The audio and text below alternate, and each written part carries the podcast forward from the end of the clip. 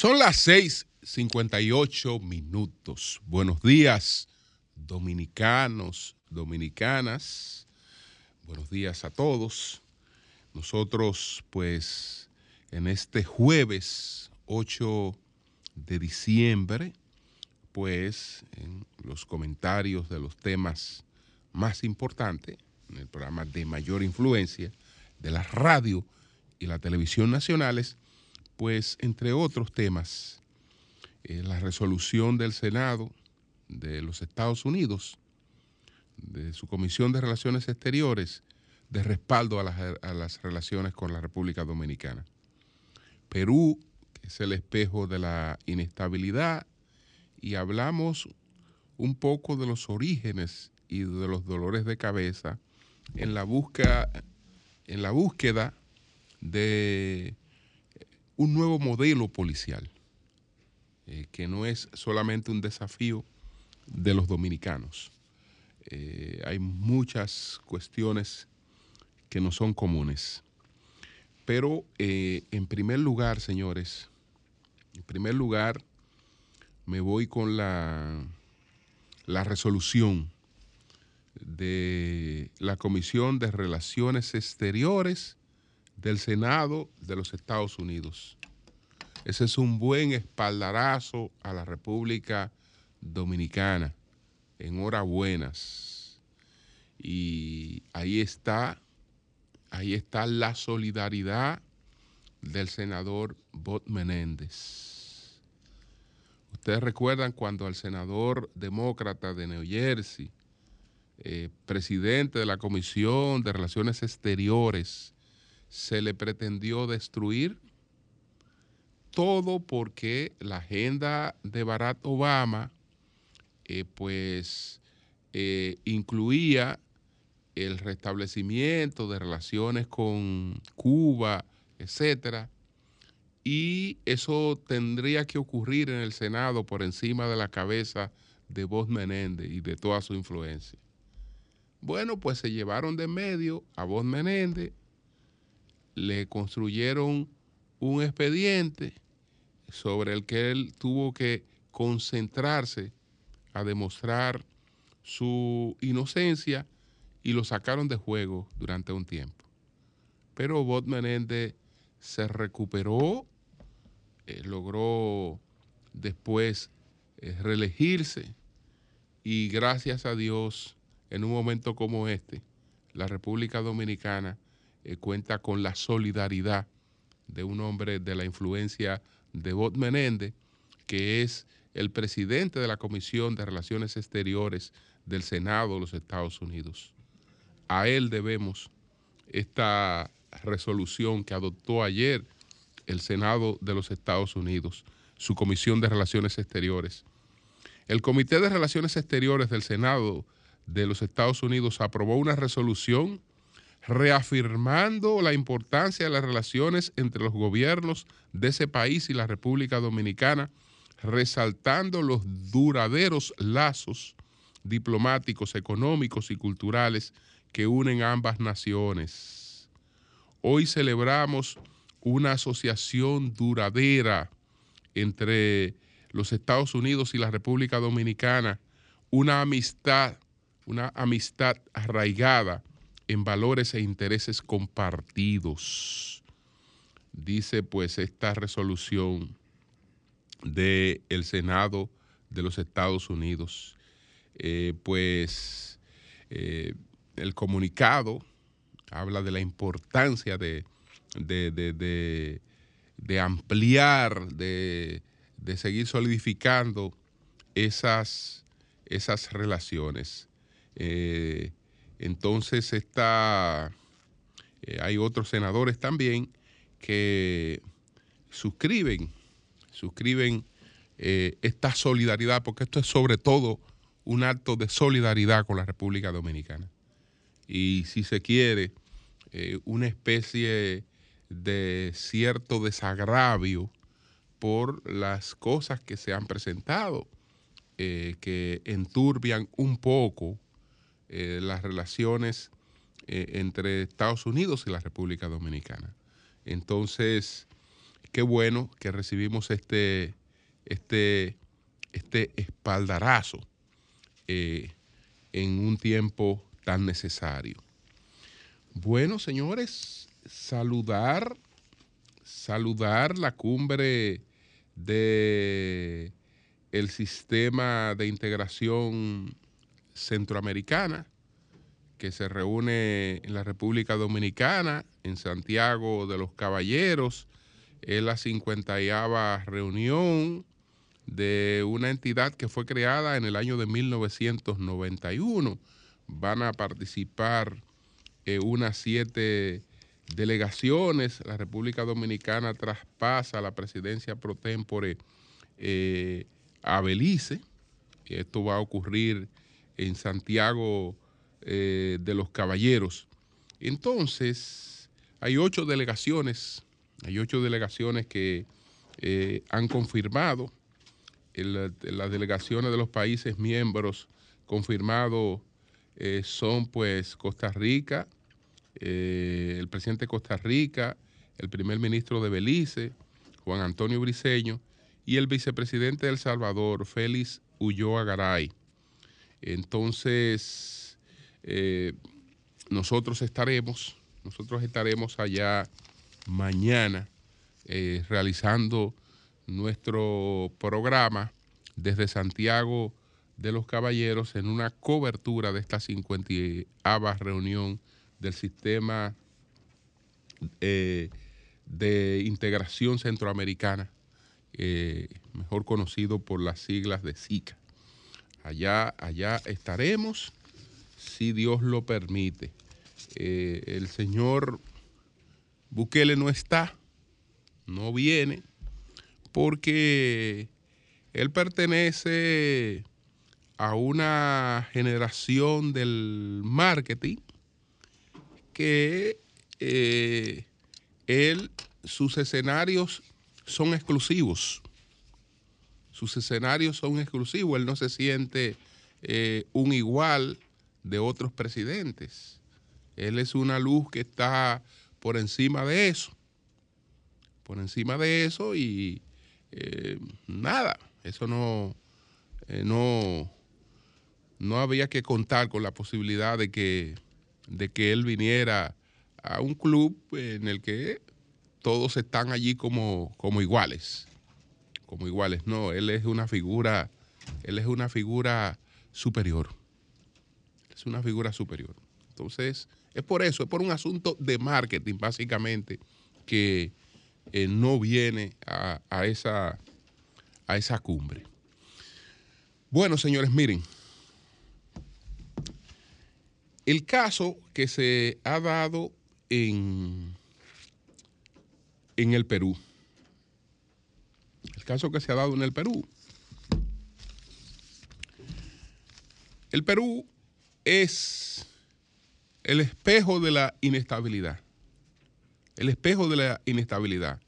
Estamos hablando de un país que ha tenido siete presidentes en menos de siete años. En seis años y medio ha tenido siete presidentes. Eso eh, realmente condena a un país a la inestabilidad. Pero antes de eso, antes de eso, ya era tradición que a la salida del el poder, los presidentes peruanos van a la cárcel. Fue a la cárcel eh, Alan García, fue a la cárcel eh, Fujimori, fue a la cárcel Ollanta Humala. Van a la cárcel. Bueno, eh, se dirá que es bueno.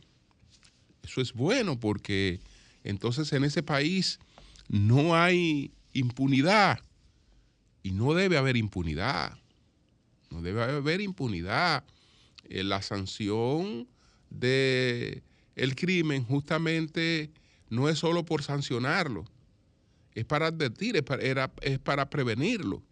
Entonces, la sanción de la corrupción no es solo para sancionar lo que se, lo que se hace, lo que se ha estafado, sino que también es uno de los mecanismos de prevención de, de la corrupción. El caso es que cuando eso se convierte en una relajación, entonces no hay país que, no hay país que progrese. Y entonces, cuando esa relajación llega a tales niveles, el electorado se desorienta. Se desorienta y cree que castigando a los políticos, cree que castigando a los políticos, eh, pues eh, avanza y no hace más que retroceder, como ha ocurrido en el caso de un país que escoge a un inepto, a un inepto de tomo y lomo como presidente de la República. Porque el tipo era un profesor rural y entonces se cogió con que podía ser una figura simpática, pero el tipo no está en capacidad de dirigir una escuelita rural. No está en capacidad de dirigir una escuelita rural. Caramba, y a una persona como esa se le entrega la presidencia de un país. Porque al cualquierizarlo todo, la gente eh, pierde, eh, digamos, el, el, sentido de las cosas y no discrimina el pensamiento, es un acto de discriminación. Es un acto de discriminación. Hay gente que dice y, escribe, eh, bueno, yo soy una persona que dice lo que, dice lo que piensa. O digo todo lo que piensa. No. No, no, no. El que dice lo que piensa no piensa. Porque el pensamiento eh, te lleva a una serie de reflexiones sobre las cosas. Entonces, después que este caballero lo escogen, entonces se descubre una cosa. Eh, para la vacancia presidencial no está contemplada la, la ineptitud. Es decir, no podía ser destituido por inepto un inepto patológico, pero no podía ser destituido por inepto. Entonces, eh, se le destituye por incapacidad moral. Óigase eso. Incapacidad moral. Eh, bueno, se aprovecha que tanto su esposa como su cuñado, familiares muy cercanos, desde que vieron la oportunidad de eh, participar del pastel, pues lo hicieron descaradamente.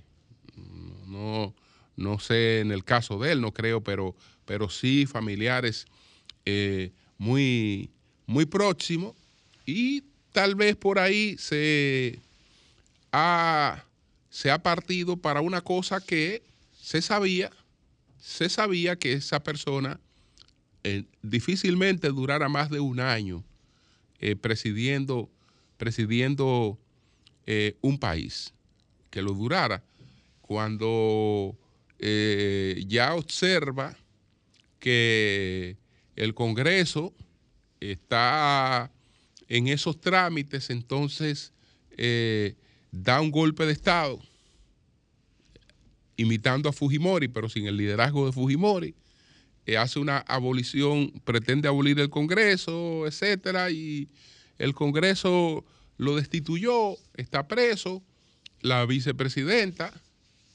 que tampoco es una persona que no tiene ni la menor idea de qué es un gobierno, le toca ahora eh, asumir, ella es abogado, se ha desempeñado en otras cosas, pero eso no tiene, eso no tiene que ver nada con, con una gestión realmente gubernamental y con la capacidad y con la, y con la experiencia. Señores, por eso es que tenemos que tener claras las cosas. Tenemos que tener claras las cosas. Para, para cada cosa hay que tener criterios.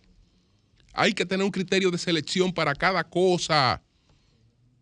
No es verdad que para ser presidente de la República cualquiera puede ser un presidente de la República. Eso no es verdad.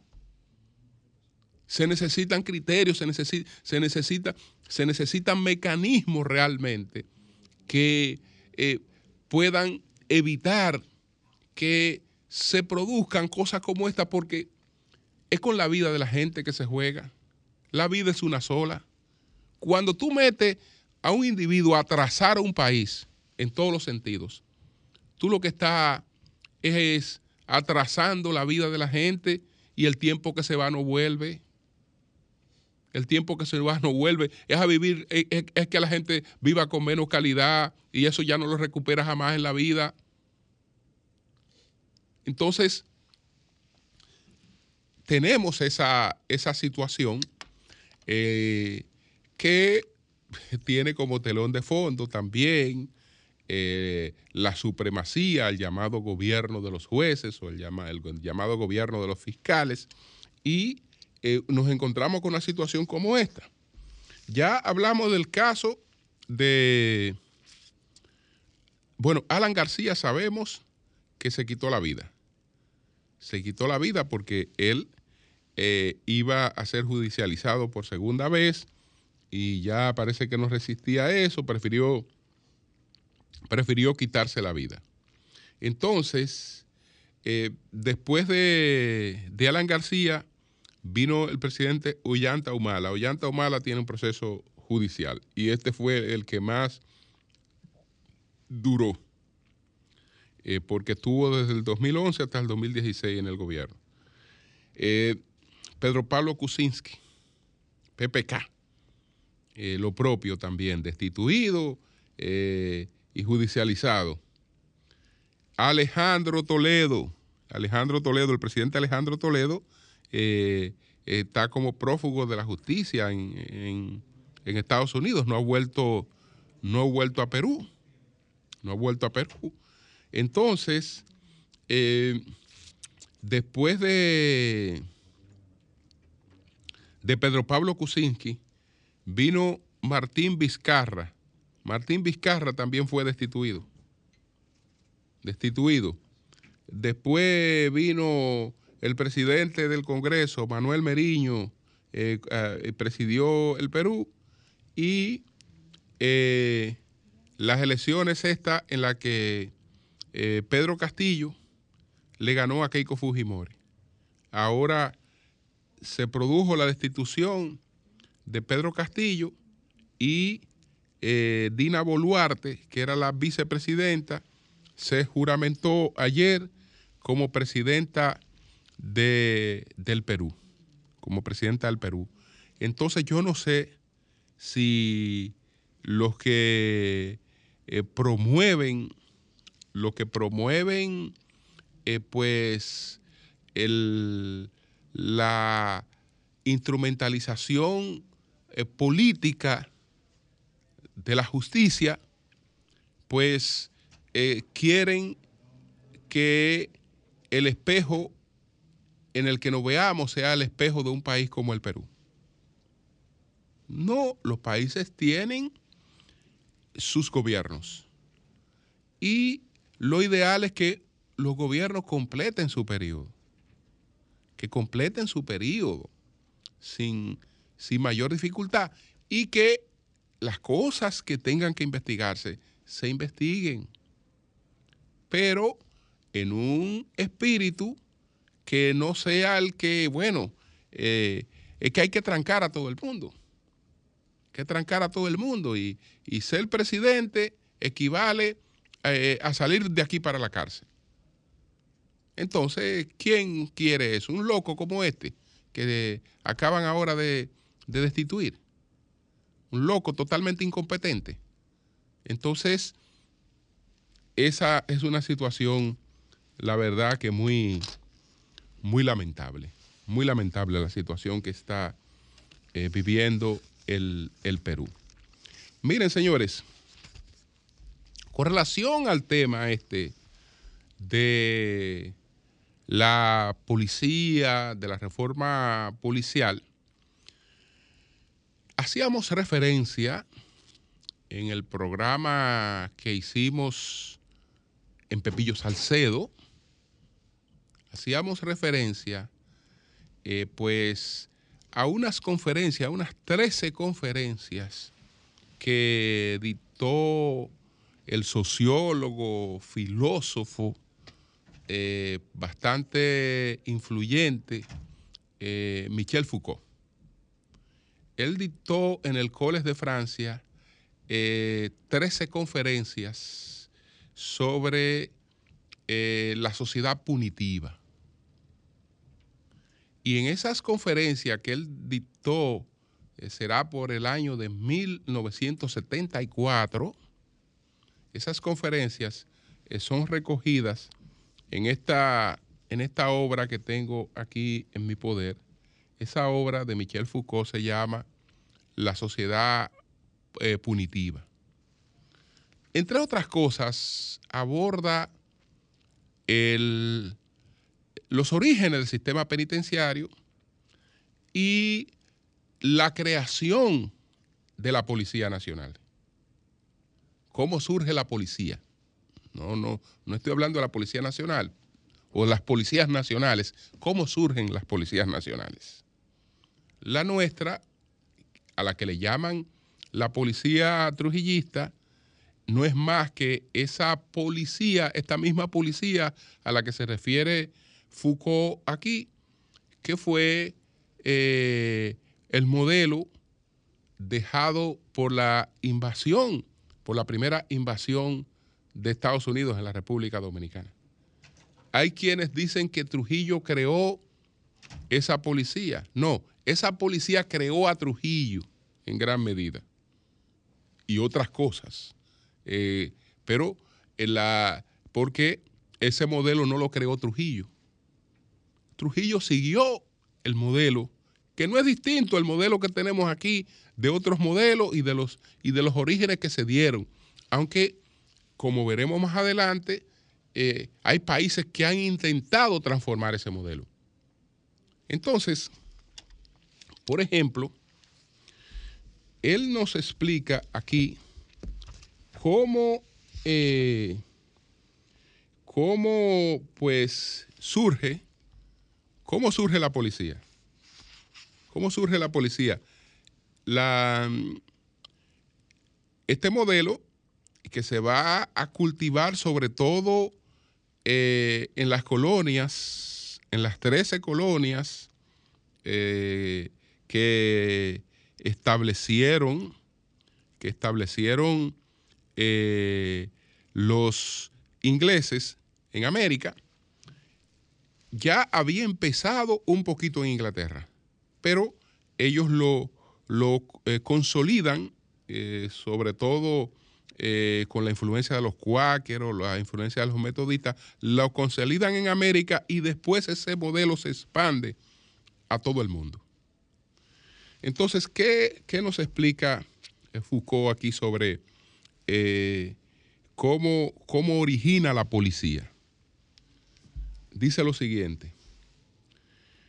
Tercero, él está exponiendo sobre una serie de cosas, pero yo me voy sobre todo al, tercero, que es donde habla de la policía. Tercero, grupos de autodefensa de naturaleza paramilitar que aparecen hacia 1779, tardíamente, el momento en que una serie de movimientos populares comienzan a estremecer Inglaterra.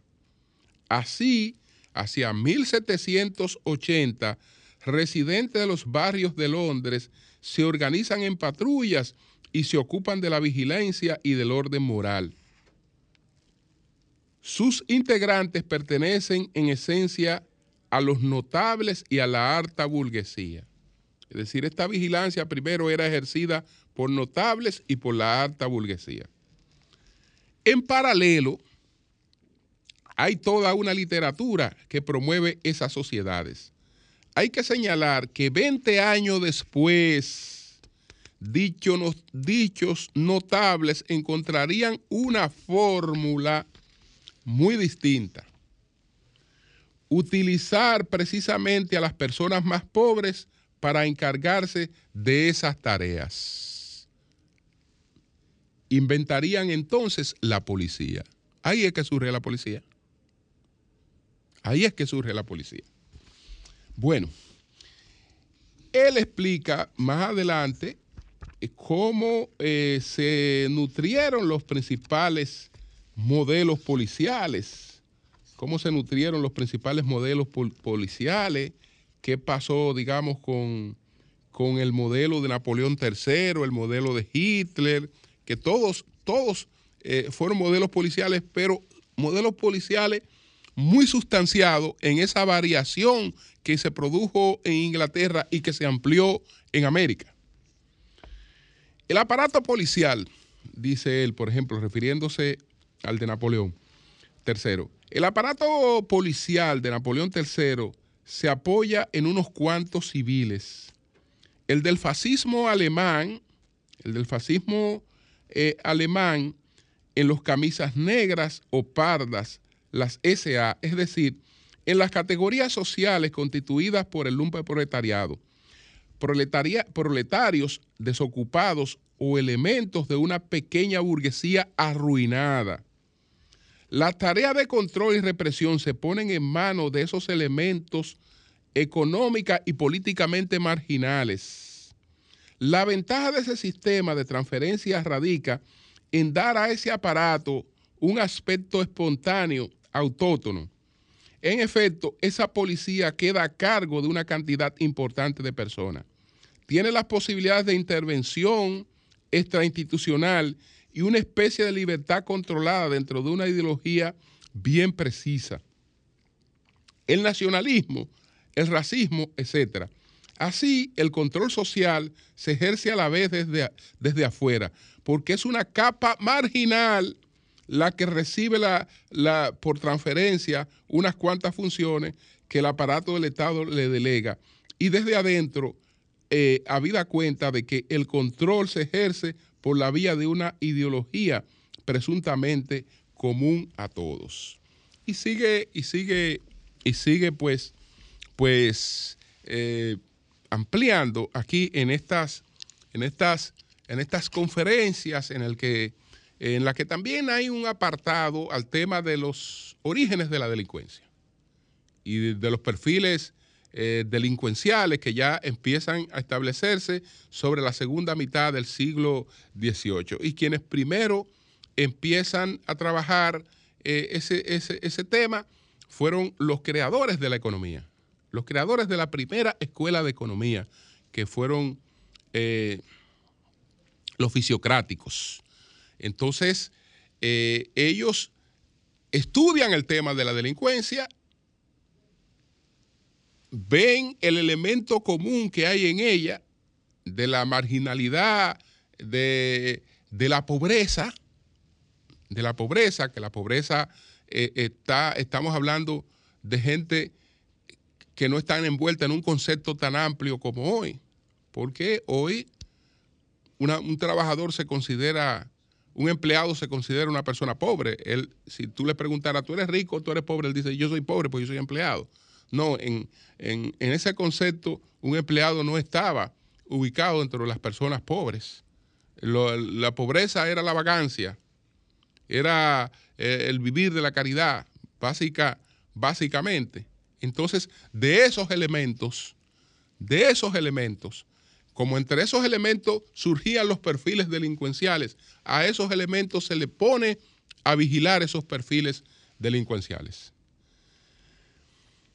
Que la persecución judicial tiene un carácter clasista, bueno, no hay que descubrir América para, para saberlo, todo lo tiene la vida.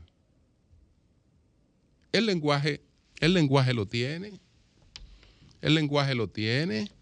O, eh, por ejemplo, cuando hablamos de una persona buena, ¿qué decimos? Cuando hablamos de una persona nueva, buena, hablamos de la nobleza del corazón de esa persona. Esa es una persona noble.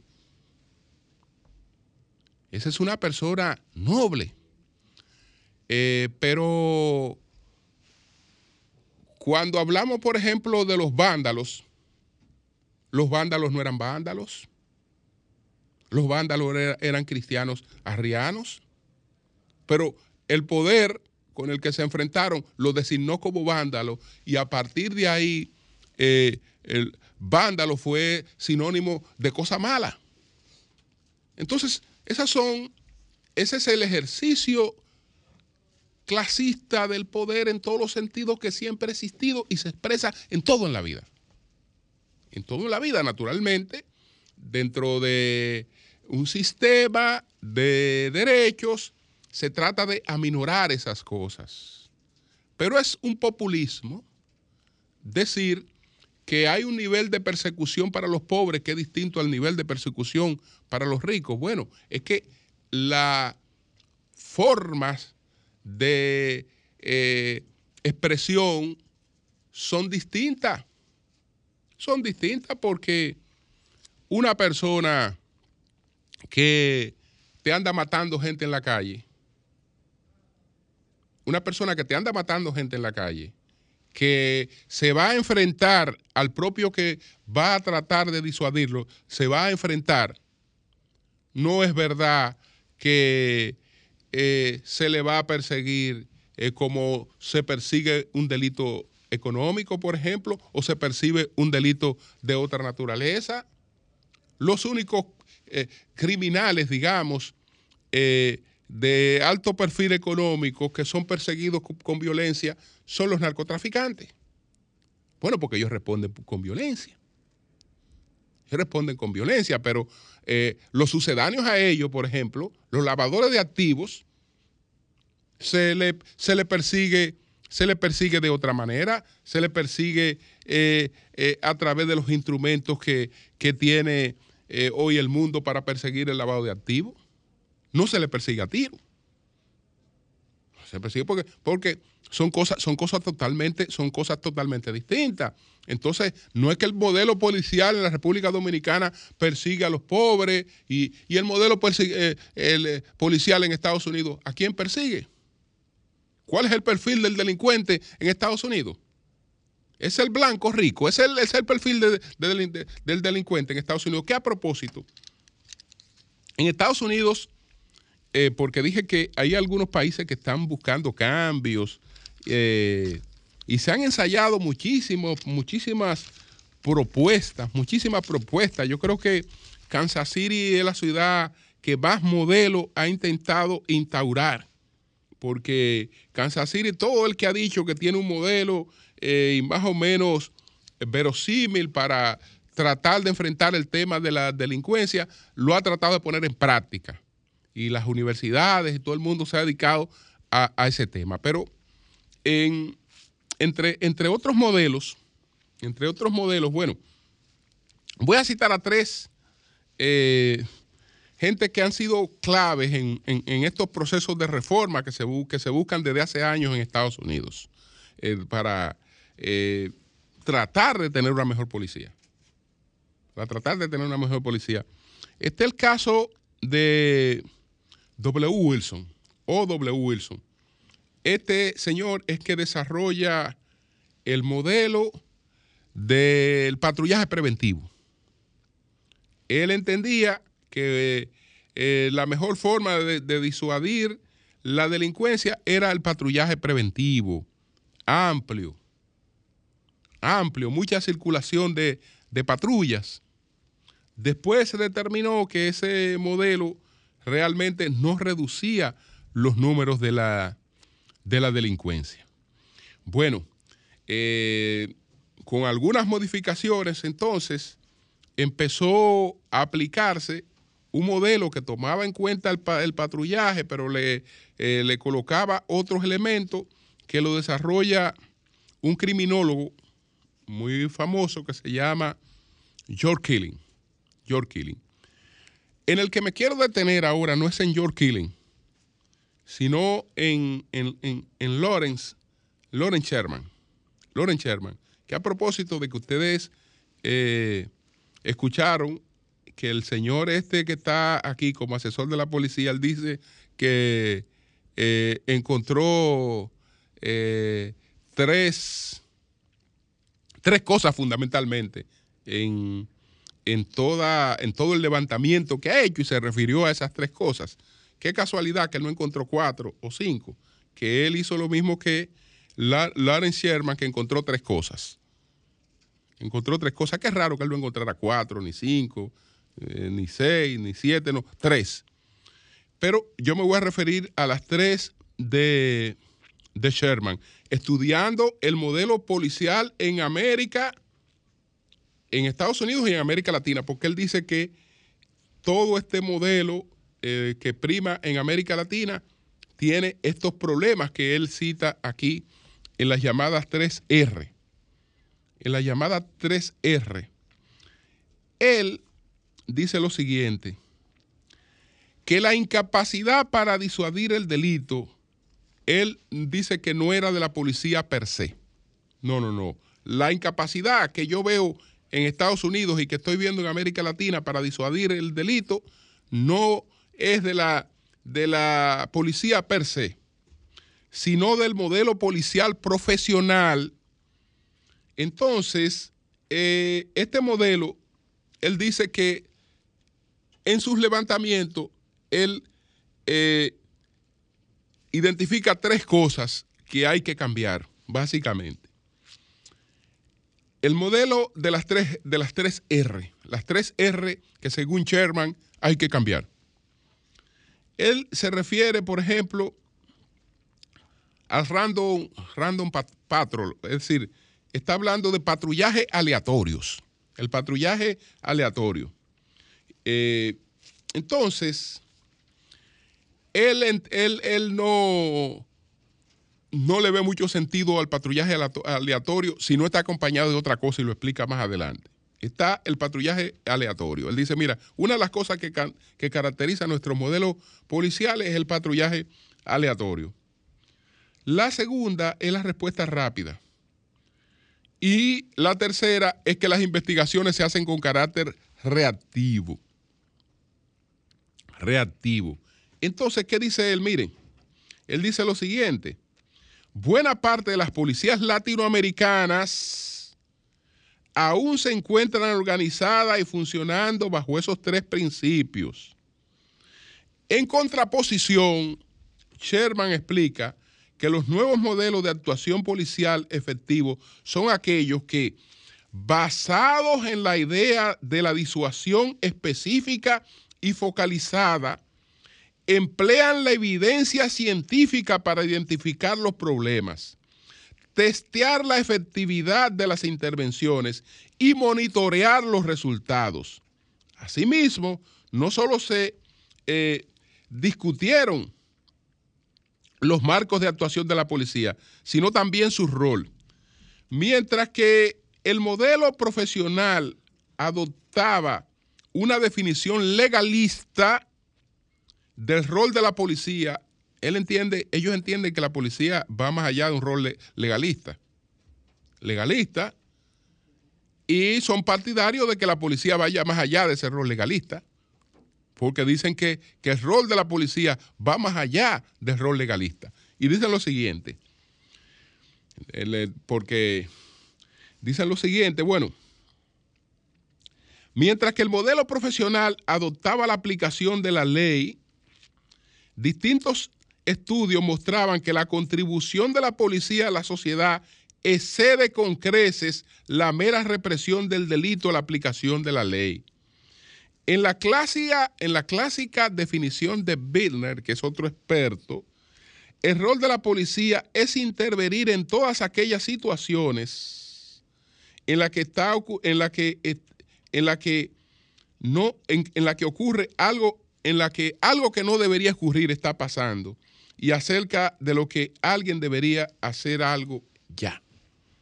Y entonces, sobre esa base, se han construido varios modelos que por lo menos durante una etapa eh, han tenido resultados, pero después las cosas, las cosas, las cosas se deterioran. Hoy mismo, hoy mismo, uno de los principales problemas que tienen los Estados Unidos de América es su policía.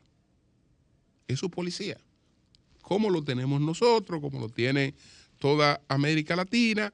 Y eh, desde luego que tenemos cada cual que desde, desde nuestras respectivas realidades que plantearnos soluciones, pero soluciones, soluciones, soluciones, soluciones. No se necesita nadie que venga a decir lo que se sabe y lo que se conoce, sino que venga a contribuir es realmente para ir superando esas cosas de manera gradual. Cambio y fuera.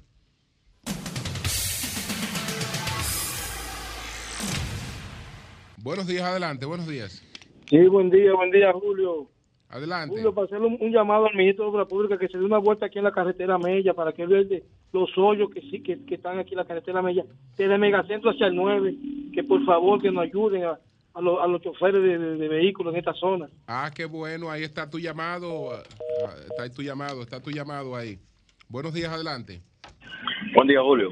Sí, Lo que está pasando en Perú es una cuestión que eh, a- alguien debe estar detrás de toda esa situación, porque no puede ser posible que desde el 1990, cuando Fujimori cambió el Congreso, hasta la fecha no hay un solo presidente que no esté preso. Entonces, yo me pregunto, ¿solamente el presidente que cometa actos de corrupción? Entonces, esa situación, lo, lo, o sea, un extremo como quiere malo.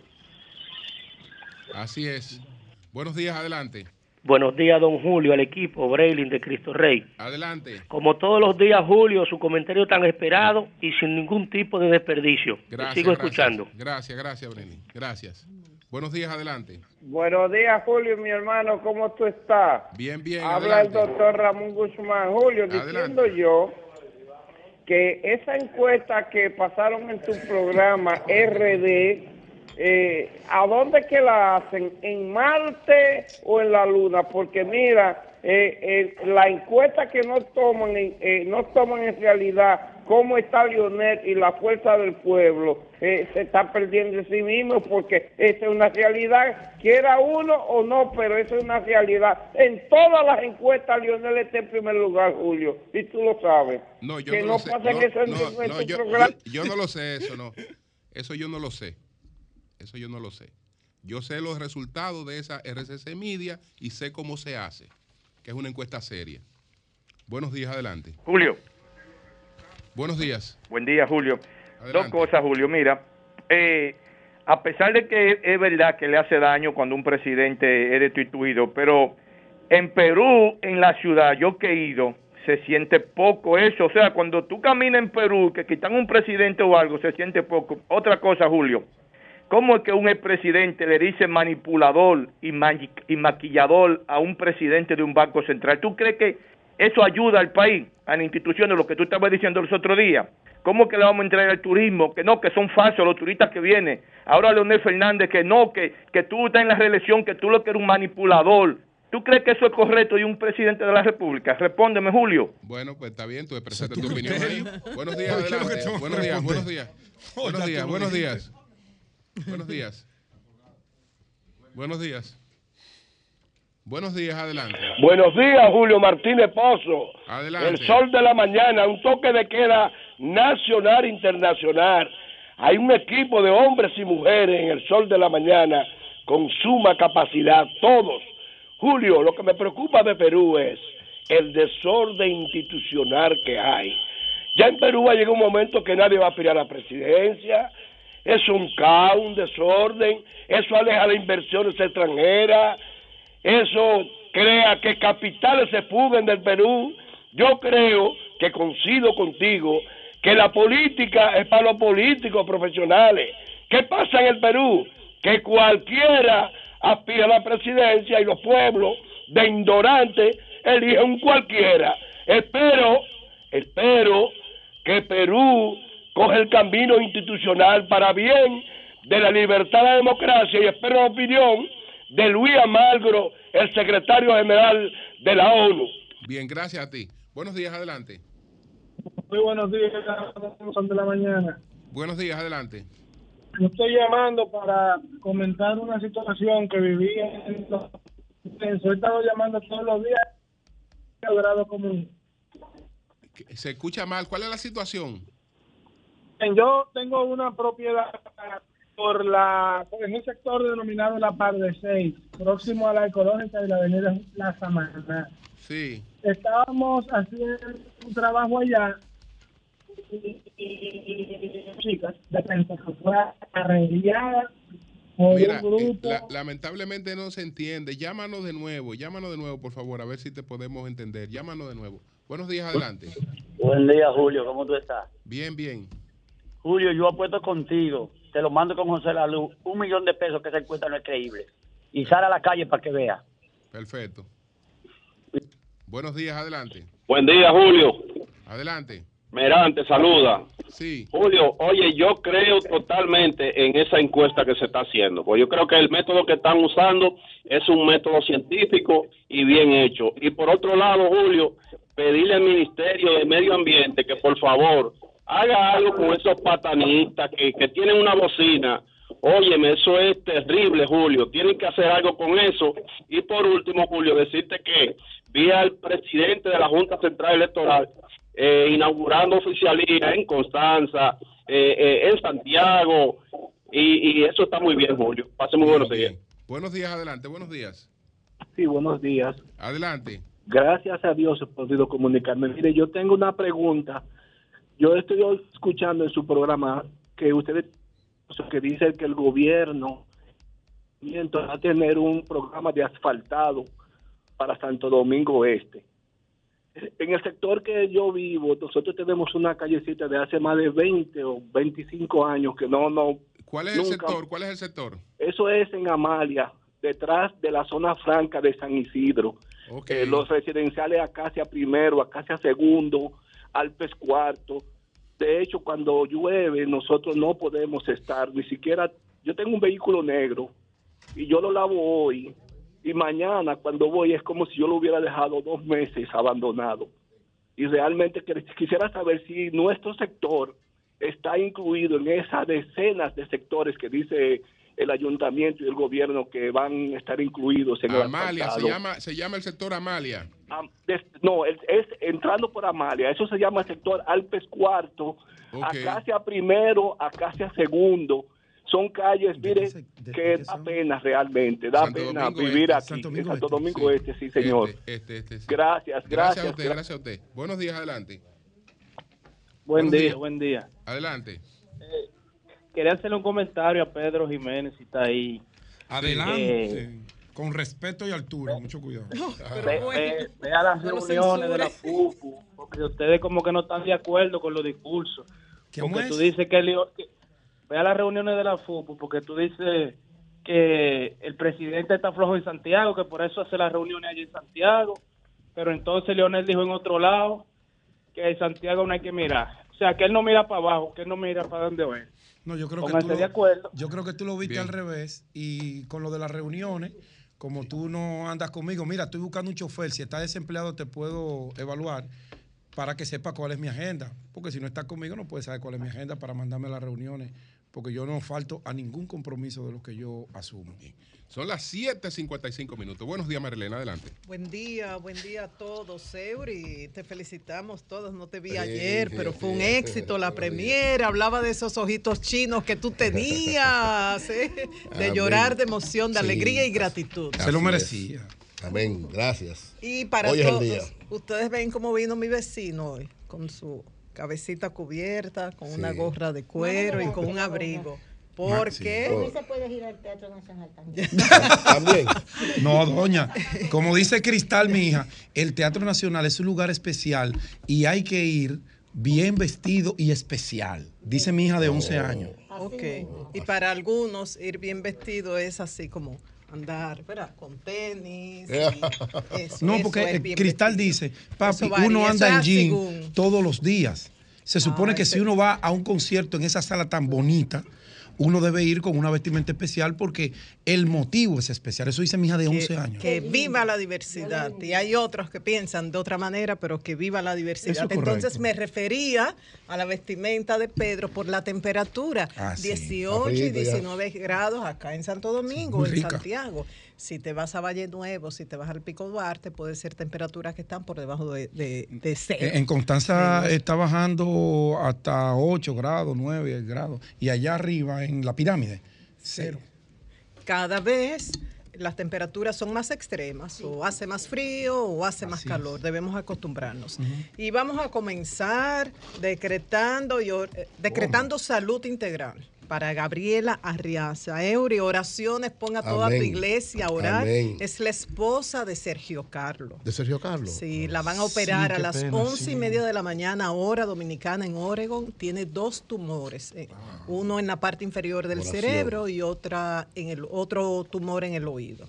Según han explicado tanto Sergio Carlos como Lucien, su cuñada, es una situación muy delicada por el lugar donde están esos tumores. Hoy le van a extraer uno y dice, explicó Lucien que es de alto riesgo tanto la intervención como el periodo de recuperación, pero que está en manos de una eminencia, un excelente médico allá en Oregon y tiene todo el apoyo de la familia. Y en la mano de Dios. Así es. De Sergio Carlos y toda la familia de Sergio Carlos y de la familia Arriaza. Ustedes, muchos de ustedes conocen a Gabriela, también a Micaela, eh, su hermana, es una familia muy querida. Eh, Sergio Carlos escribió, dice, a veces la vida te da tremendo vejigazo.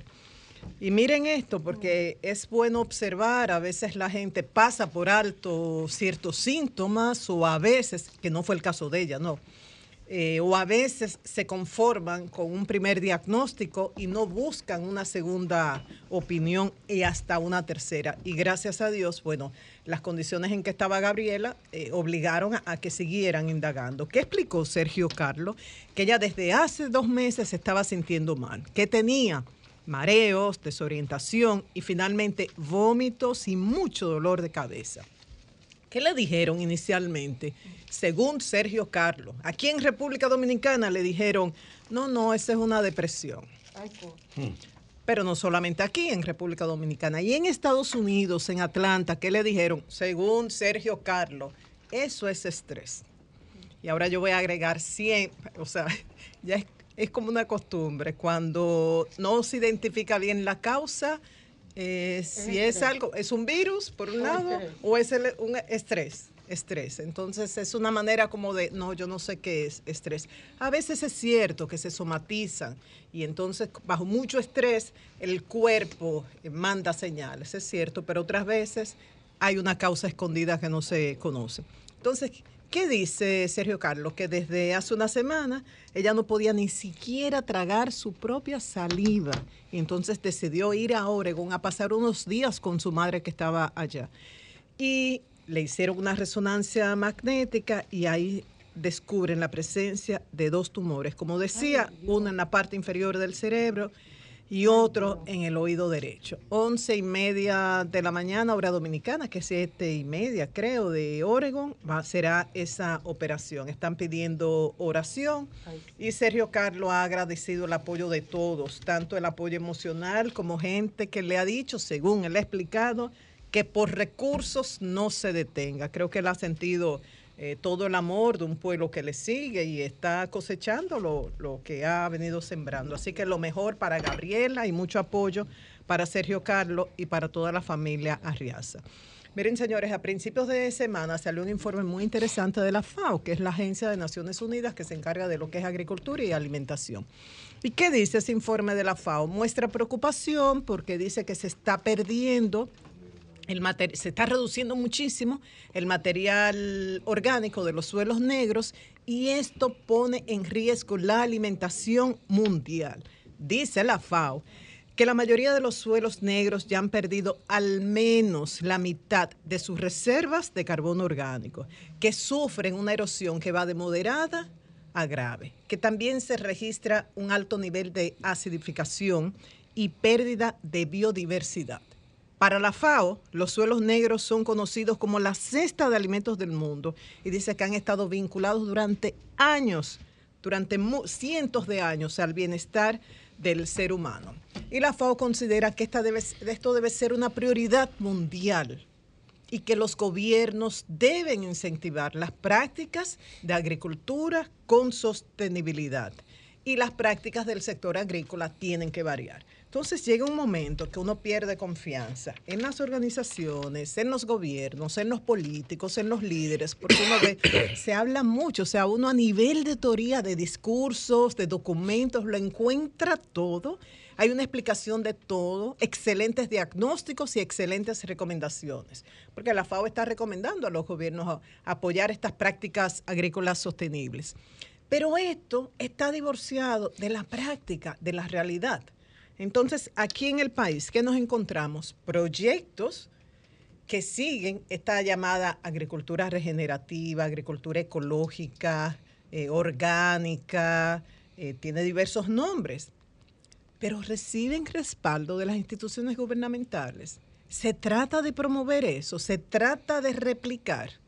Yo creo que no. Ojalá equivocarme. Anhelo en dos o tres días decir, señores, lo siento, me equivoqué. Sí, agricultura está apoyando esto, sí, medio ambiente lo está apoyando. Hay varios proyectos a nivel nacional, no solamente el proyecto de Tierra Negra, pero hasta ahora desconozco esta información. Y voy a citar el caso específico de este proyecto que se desarrolla en La Vega, Tierra Negra, que está a cargo de Altair Rodríguez. Altair Rodríguez dice, ella estudió Derecho, ¿por qué? En busca de la justicia social, es una tradición en su familia. Esto ella lo lleva en su ADN, en la sangre, lo, trajo ya por sus ancestros. Entonces dice, en busca de justicia social estudié derecho, de ahí paso a derechos humanos. Eh, estudió derecho como carrera, derechos humanos como especialidad. Y dice, pero en la medida que iba estudiando y trabajando en la investigación, me di cuenta que la esencia era el suelo. Dice, no podemos lograr ni justicia social, ni protección de medio ambiente, ni dignidad hasta que no transformemos la manera en que cultivamos los alimentos y los distribuimos. Entonces dice, ¿en qué, qué- ¿cuál es la base, el principio, el ABC de la agricultura regenerativa, como se le llama? Nutrir al suelo, o sea, no limitarnos a obtener los alimentos que producimos en la tierra, sino devolver materia orgánica para nutrir esa tierra y, apoyar el sistema. ¿Y cómo así? Bueno, que la tierra, además de darnos lechuga, tomate, habichuelas y eso, necesita toda esa materia orgánica que les traemos, que se la devolvemos. ¿Y cómo se hace? Por ejemplo, ella siembra cacao. Y además de las plantas de cacao, ¿qué tiene? Por ejemplo, moringa. Y estas plantas de apoyo, ¿para qué? Por un lado, le dan sombra al cacao en aquellas plantas que necesitan sombra. También eh, dan hojas que cubren el suelo, dan materia orgánica. Hay plantas, por ejemplo, que son polinizadoras, atraen las abejas. Hay plantas también que alejan a los insectos que son, eh, o atraen, mejor dicho, atraen a ciertos insectos que son depredadores, pero eh, de esa manera se evita de forma natural las plagas y no, no hay que utilizar una cantidad excesiva de agroquímicos que pudiesen ser tóxicos. Entonces ella dice, la esencia es de la agricultura regenerativa, dejar a un lado el monocultivo y pasar al policultivo. Y esto es vital, señores. Esto es un tema de derechos, de derechos humanos, de derecho a una alimentación de calidad, porque estamos comiendo ahora alimentos que no tienen nutrientes, porque nuestros suelos están desnutridos. Y esto está pasando a nivel mundial y nosotros no somos la excepción. Así ocurre, aquí, aquí ocurre también. Pero si tenemos proyectos, modelos que están funcionando, ¿por qué no apoyarlos? ¿Y por qué no replicarlos? Y esto es un tema de salud también. Nuestro compañero José La Luz, eh, José La Luz habla mucho de alimentación inteligente. Él tiene razón. Y, y algo de esto tenemos que aplicar. Y uno se hace la siguiente pregunta. ¿Por qué muchos oncólogos mandan a sus pacientes a comprar productos orgánicos? Porque esos llamados jugos verdes, que son muy buenos para enfermos ya terminales, para enfermos con cáncer, pero también a nivel preventivo y muchos profesionales de la medicina complementaria lo envían a sus pacientes. ¿Por qué estos médicos prefieren, por ejemplo, para ese jugo verde, el apio? Orgánico y no el apio que usted puede encontrar en cualquier lugar enorme, gigante, bellísimo, pero que tiene muchos químicos. ¿Hay que esperar estar enfermo para consumir estos productos de calidad? Estos productos deben ser exclusivamente para gente que, que lo pueda pagar porque realmente cuestan más. o deben estar con, con un precio asequible para todos. De esta manera no nos podemos ahorrar un dinero en medicamentos, en hospitalización. De esta manera no podemos fortalecer el sistema inmunológico. Consuelo nos decía en estos días, como su médico le había dicho, para protegerse del COVID, y algo también que la luz vive repitiendo, aumentar el sistema inmunológico. Entonces voy a culminar, por lo menos este comentario antes de dar otra información, eh, recordando lo que dice la FAO. Está en riesgo la alimentación a nivel mundial por la pérdida de nutrientes de los suelos. Y a nivel de República Dominicana tenemos varios proyectos de la denominada agricultura regenerativa. ¿Qué esperan ministerios como el de Agricultura y Medio Ambiente para apoyar estos proyectos y replicarlos y crear conciencia en la población sobre este tipo de agricultura y sobre el, el compostaje que es utilizar esos desechos orgánicos para nutrir la tierra, no botar los, los desechos orgánicos en vertederos que lo que hacen es contaminar la tierra. Y ya finalmente el juez que estaba conociendo el recurso de amparo en contra de la construcción de las placetas, el gran proyecto hidroeléctrico en San José de las Matas, se reservó el fallo. La audiencia será el próximo 22 de diciembre. Hay algunos en, medio ambiente que dicen, pero bueno, un recurso de amparo no debe ser conocido en cinco días. Pero bueno, hay que esperar hasta el 22 de diciembre. Esperamos que luego de ese informe tan detallado y tan completo que rindió la Academia de Ciencias a través del ingeniero Eleuterio Martínez, pues uno puede imaginarse el resultado de ese fallo. Con esto concluyo. Julio. Cambio y fuera.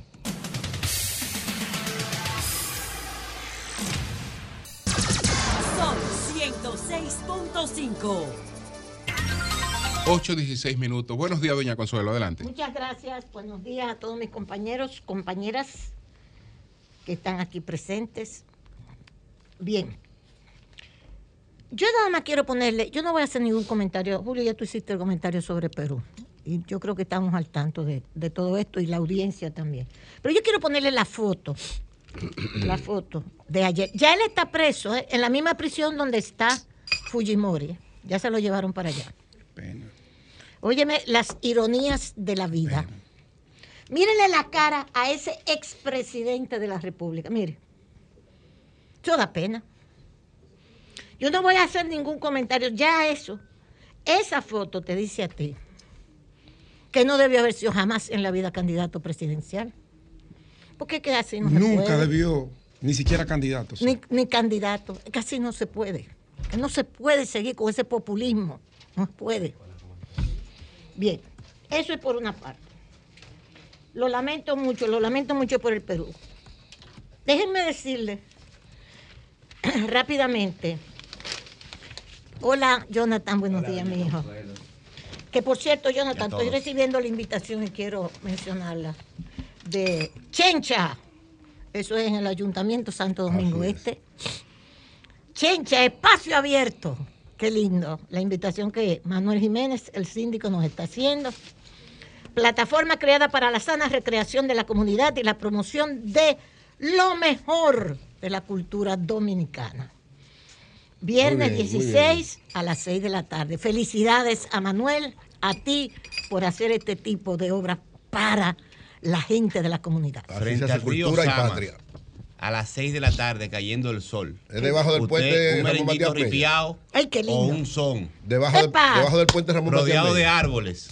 Sí, Eh, señor. Limpio, seguro, Así con mucho se parqueo. compone. Jonathan, debajo del puente Ramón Matías Bella. Sí, del puente de la bicicleta. En esa área ahí que Sí, está. tiene un alto ahí, un mirador bellísimo. Bellísimo, sí. Muy bien, Manuel, muy bien. Se ve que usted es un artista, pero un artista, no otra cosa. Señores, mire, rápidamente, yo quería decirles, después de, esa penosa situación del Perú, que nuevas sanciones para, para Rusia son nueve paquetes ya de sanciones que lleva Rusia, se están anunciando las últimas y ahí tienen que ver con drones que no se le, con bancos, cerrarles bancos, o sea, el ejercicio bancario, etcétera, una serie de sanciones que siguen imponiéndole la, la Unión Europea a Rusia. Ya Vladimir Putin dijo, no estamos diciendo que vamos para la situación nuclear, de, de la guerra nuclear, pero, pero, y déjelo ahí, ponga puntos suspensivos. Entonces, póngase su mascarilla. El Washington Post dice, vuel- primera, primera del Washington Post. Vuelve el uso de las mascarillas y hay tres situaciones de emergencia. El COVID, otro que se llama SRSV, que es otro virus, más el virus de la gripe. Tres virus en Estados Unidos que ahorita las traen para acá, si no las tenemos ya. Vuelvan a ponerse la mascarilla. ¿Ok? Ok. Esto voy un poco más rápido. Me voy a la siguiente situación. Senadores de Estados Unidos valoran lazos con Dominicana.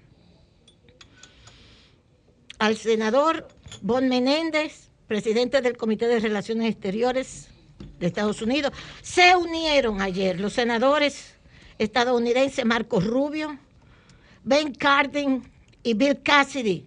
Uno es republicano, el otro es demócrata, Ben Cardin. Para aplaudir, oigan qué interesante, por supuesto que eso tiene que ver con Bob Menéndez, para aplaudir la aprobación del comité de su resolución del Senado que reafirma la importancia de la asociación entre los gobiernos de Estados Unidos y la República Dominicana. O sea que hay una resolución del Comité de Relaciones Exteriores de Estados Unidos que valora positivamente nuestras relaciones, las relaciones de Estados Unidos con República Dominicana. La resolución bipartidista reconoce los lazos diplomáticos, económicos y culturales duraderos que unen a las dos naciones y llama a promover las relaciones para promover la prosperidad mutua y los intereses de seguridad. Perfecto, excelente. Lo único, lo único que cuando tú terminas de leer toda esta primera página de la resolución, te encuentras con este final. Esto dice el senador Ben Cardin, demócrata. Esta es la misma información. Dice al final, la República Dominicana es un socio importante de Estados Unidos en la región del Caribe.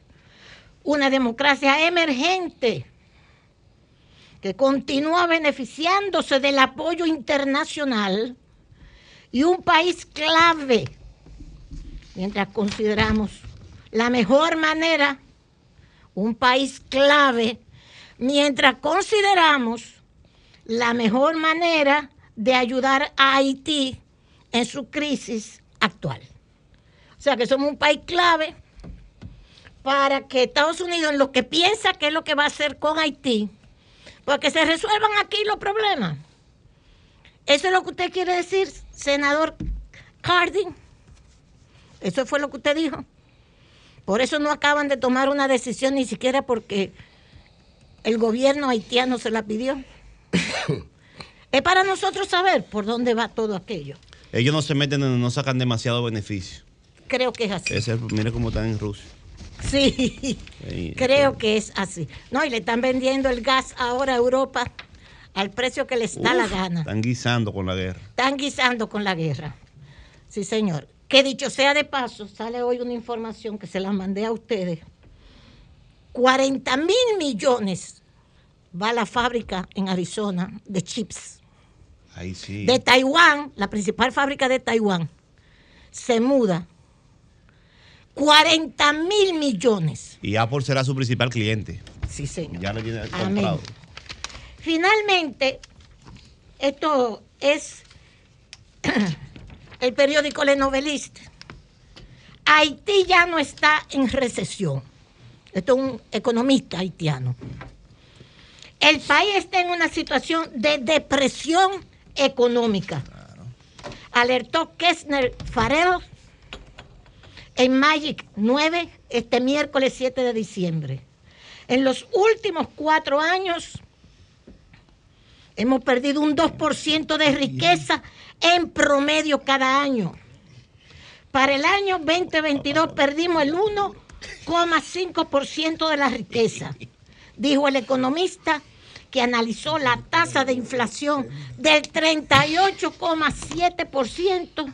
Óigame la tasa de inflación en Haití, registrada al cierre del ejercicio fiscal. Y permítanme simplemente dar esta información. Me voy a quitar hasta la mascarilla. Ayer, Pedro sabe cómo se llama y usted me ayuda, Pedro. Vamos a ver. Llamó un director de teatro, Basilio Nova. Basilio Nova. Ay, amigo, gracias, Pedro. Fue que no. Basilio Nova. Basilio Ah, Nova, un gran amigo. Basilio, oiga lo que yo le, oiga lo que yo le voy a decir. Gran actor. Gran actor. Está en el hombre, está, está en el hombre transformado. 40 Exacto. años de carrera profesional, tanto en la actuación, la dirección y en la formación. Ok. Él dio la información ayer. Basilio, óigame, este, esto es para usted, con todo el respeto. Me dio clase. Yo llamé al director del Teatro Nacional. Le escribí a Carlos Beitía. Y Carlos tuvo la amabilidad, que está enfermito, dicho sea de paso. Tiene mucha gripe. Pero Carlos me contestó, porque yo le pregunté que ayer usted, que fue apoyado por algunos compañeros aquí, parece ser, que ayer usted dijo que en el Teatro Nacional se habían hecho guardabrigos y hubo una burla de parte suya, como en una forma de burla, que fue apoyada incluso aquí, en este panel, de que el Teatro Nacional, como era una copia extranjera, se había hecho hasta con guardabrigos. ¿Y qué no lo es? ¿Qué no es copia extranjera? Perdón, sí, pero óigame todo, Julio. Y se hizo en tono de, de crítica a uno de los mejores arquitectos dominicanos, que es Teófilo Carbonell. Por la reivindicación de Teófilo Carbonell, mi hermano Luis de Pradel Dager fue arquitecto, murió. Y fue un excelente arquitecto. Y conocí a, fue alumno también de la UAS. Me dolió. Y le escribí a Carlos Beitía, a quien conozco y quiero mucho. Le dije, querido Carlos, no es sobre la vestimenta, que yo respaldo lo que has hecho. Es que llamó un director de teatro, en este caso usted, Basilio, al programa de Sol y dijo que en el teatro había un guardabrigos, queriendo significar que lo habían diseñado con un modelo extranjero de países fríos. Nunca en mi vida, yo, Consuelo, Chello, he visto esa instalación de guardaabrigos. Y otro dijo que están en los balcones, que fue Pedro que me hizo esa aclaración. Yo sé que esto es pedirle mucho y más que estás enfermito, pero quisiera me aclararas si es verdad o no, porque el arquitecto Carbonell fue quien lo diseñó y quisiera reivindicar su nombre. Ojalá me puedas ayudar con respecto a esto, que me pareció un comentario abusivo contra el arquitecto Carbonell. Y usted me contestó, Carlos me contestó lo siguiente. Querida Chello, Chello me dicen las personas que me conocen desde mi niñez. Querida Chello, sí, Carbonell hizo dos guardacapas de agua y sombrillas. No guarda abrigos. Yo se lo mandé a ustedes, está en la página de Sol. Estos se pusieron a otro uso, los guardacapas de agua y sombrillas. Para las acomodadoras guardar pertenencias y sombrillas. Eso nunca fue para abrigos. Usted oye, señor eh, eh, eh, director de teatro, Basilio. Eso nunca fue para abrigos. Porque aunque, dice Carlos Beitía, en 1973 había mucho menos temperatura que ahora, no había razón para un guardarropa para abrigos. Siempre fue para sombrillas y capas de agua. Entonces había un señor atendiendo y nadie se robaba lo ajeno, además. Entonces, para que usted, señor Basilio, cuando usted vaya a hacer un comentario sobre la arquitectura del Teatro Nacional, no vuelva a decir que el arquitecto Carbonell hizo un guarda-abrigo, porque no es cierto. Usted debió documentarse mejor, porque fue objeto hasta de burla aquí en este programa. Eso que usted dijo. Y si eso no era cierto, Basilio, entonces vamos a revisar las otras cosas que dijiste también. Así es. Dijiste que eh, hubo un reglamento cuando Nini Cáfaro, que se establecía el corte de pelo, las joyas que debían llevar las mujeres, eh, que eso estaba establecido. Él lo dijo en un reglamento. esto, esto es para ridiculizar todo. Sí, ¿no? para El- ridiculizarlo El problema es ridiculizarlo todo, exagerarlo. Sí. Ah, no, que tú tienes que ir con smoking, pero ¿quién ha dicho que hay que ir con smoking? Exacto. Eh, No, no, esto es para ridiculizarlo todo y entonces eh, crear la, una apertura total y una ruptura de todo. No hay nada. Así mismo, Usted puede hacer la cosa como usted quiera, donde usted quiera y, y- y todo es igual. Absolutamente todo es igual. Entonces, bueno, simplemente reivindicar la arquitectura, que yo sé de paso, esa caoba es dominicana, como está colocada, que es una empresa norteamericana. Eh, cuando tú abres la página del Teatro Nacional, te lo explica todo ahí. yo recuerdo que una vez, eh, una, una respuesta que dio Pedritín, ya esto es otro Pedritín tema. Delgado. eh, por unos reportajes de Alicia. Y Alicia le preguntó a él por los lujos que tenía el Palacio de Bellas Artes. Y entonces él le dijo que por qué. Y Pedritín le dijo sencillamente, Alicia, es un palacio. Exacto. Todo eso lujo lo tiene porque es un palacio. Es Sí, un palacio. Gracias a Dios que lo es tenemos. un palacio, es el Palacio de Bellas Artes, es un palacio. Sí, así se llama. Eh, Porque, Así porque es. es un palacio. Y es un concepto Es un- universal. Es un concepto, es un Universal. palacio. Un es decir, concepto universal. es, es- eso es un palacio. Y eh, tiene lo que tiene un palacio. Exacto. No, ¿Y de no me interesa. Puede ser, pero. Búsquenla. de bueno, pero- Lo que sea que El mayor símbolo de la exclusión es eso. Bueno. Un palacio. Seguro. Por eso yo le dije al presidente Abinader cuando llegó, convierta eso en un museo, presidente, ese de ahí. Sí, Haga una torre de gobierno inteligente. Así es, así, Así es. es. O puede gobernar en la calle. No, Sí, en la calle. la calle. Yo no dije eso.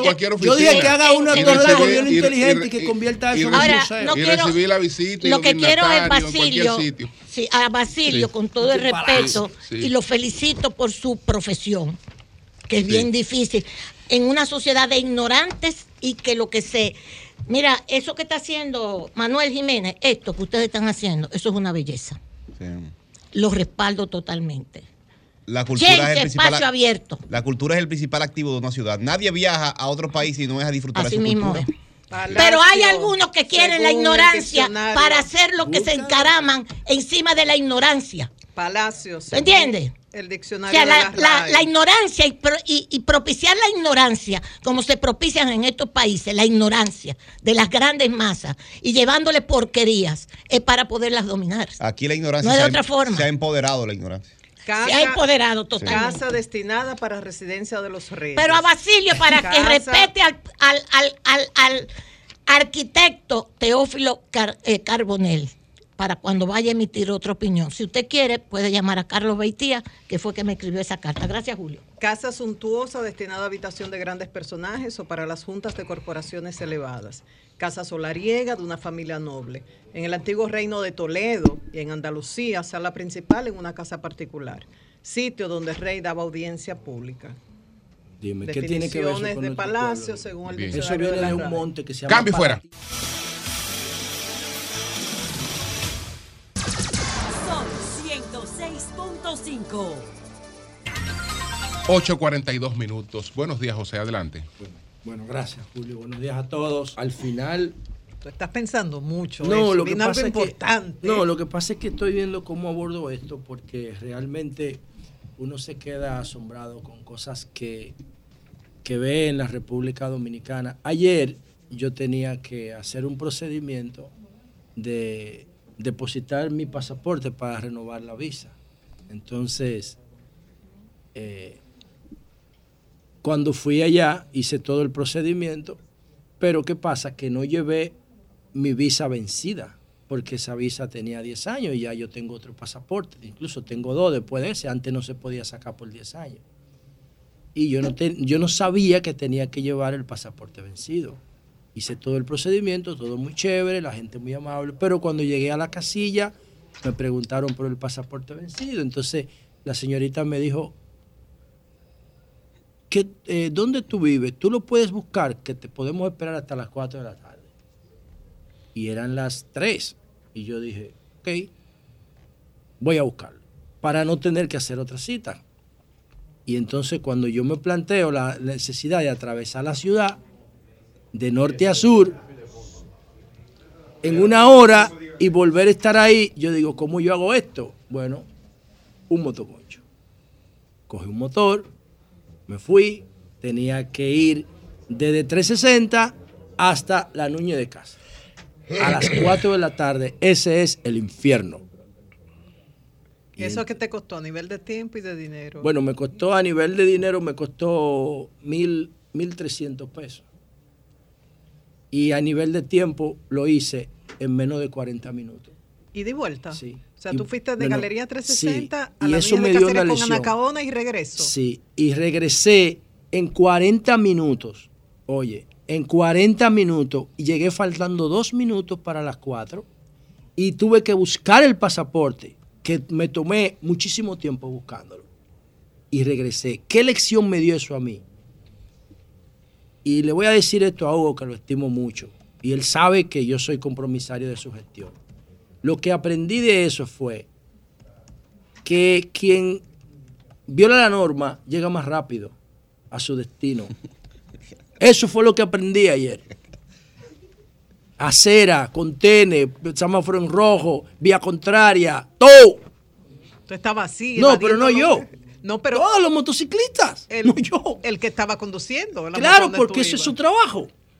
Por todos lados. Pero muy rápido que llega. Pero ¿qué pasa? Pero lleva rápido. Y yo veía a la gente haciendo esas filas en los, en los, en los semáforos y el tipo se mueve como por arte de magia entre ellos. Y la seguridad con la Dale. que se mueve. Que entre lo que- Todo. Oye, oye, oye. los Todo. golpes en el carro, No, no, es que- Todo. chocan a veces. Entonces, ¿qué pasa? Más seguridad que tiene. si tú violas la norma en, el tránsito dominicano, el tránsito te compensa. Sí.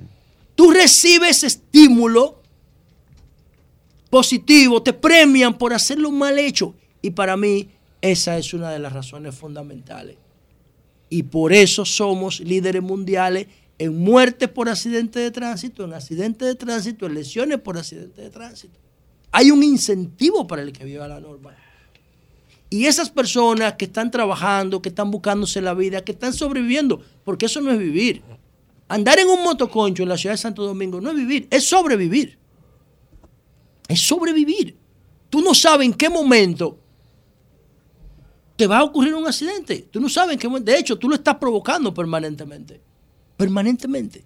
Fue una experiencia realmente increíble lo de, lo de atravesar la ciudad en un motoconcho en el día de ayer, porque me, me permitió comprender algunas cosas que uno dice por aquí todos los días, pero a muchas, muchas de esas cosas que uno dice aquí están huecas porque le falta la vivencia. Le falta la vivencia. Y en el caso de la seguridad, eso es seguridad, eso es seguridad vial. Yo confirmé la hipótesis de que si tú haces lo mal hecho, el sistema de tránsito de República Dominicana te premia. Por ahí es que hay que empezar. Por ahí es que hay que empezar. Entonces, señores, nada, miren, un guito guá. Y al final se resolvió lo tuyo. Sí, porque llegué, el proceso de porque ayer. llegué a tiempo y ya Dos yo tenía el proceso completo, solamente era llevar el pasaporte, el- la visa vieja, ya estaba, estaba todo listo, nada más era llevar eso y lo logré, lo deposité. Entonces, Honguito Guá, ustedes saben que Honguito Guá a finales de septiembre, de octubre, perdón, a finales de octubre, eh, mató a un ciudadano haitiano que se llama Elma Agner, que su, esposa vino aquí con su niñita huérfana de un año, honguito borracho y endrogado, en un sistema de tránsito colapsado, fallido, tóxico. Nadie lo, monitorea. Eh, el año pasado, en Villa María, aquí en la parte norte de, de Santo Domingo, Honguito atropelló a dos personas y la dejó por muertas y la dejó tirada en la calle. Salió del vehículo con un vaso lleno de alcohol, cogió un motoconcho y dejó a las víctimas abandonadas. Y ese caso no se investigó, no se judicializó. Y como ese caso no se, no se procesó, Honguito siguió actuando en total impunidad. Y un año después mató a eh, Elma Abner, un muchacho que estaba comprando frutas y víveres para, en el mercado de la Duarte para venderlo en Santo Domingo Este, con una niñita de un año que vino aquí, una niña preciosa.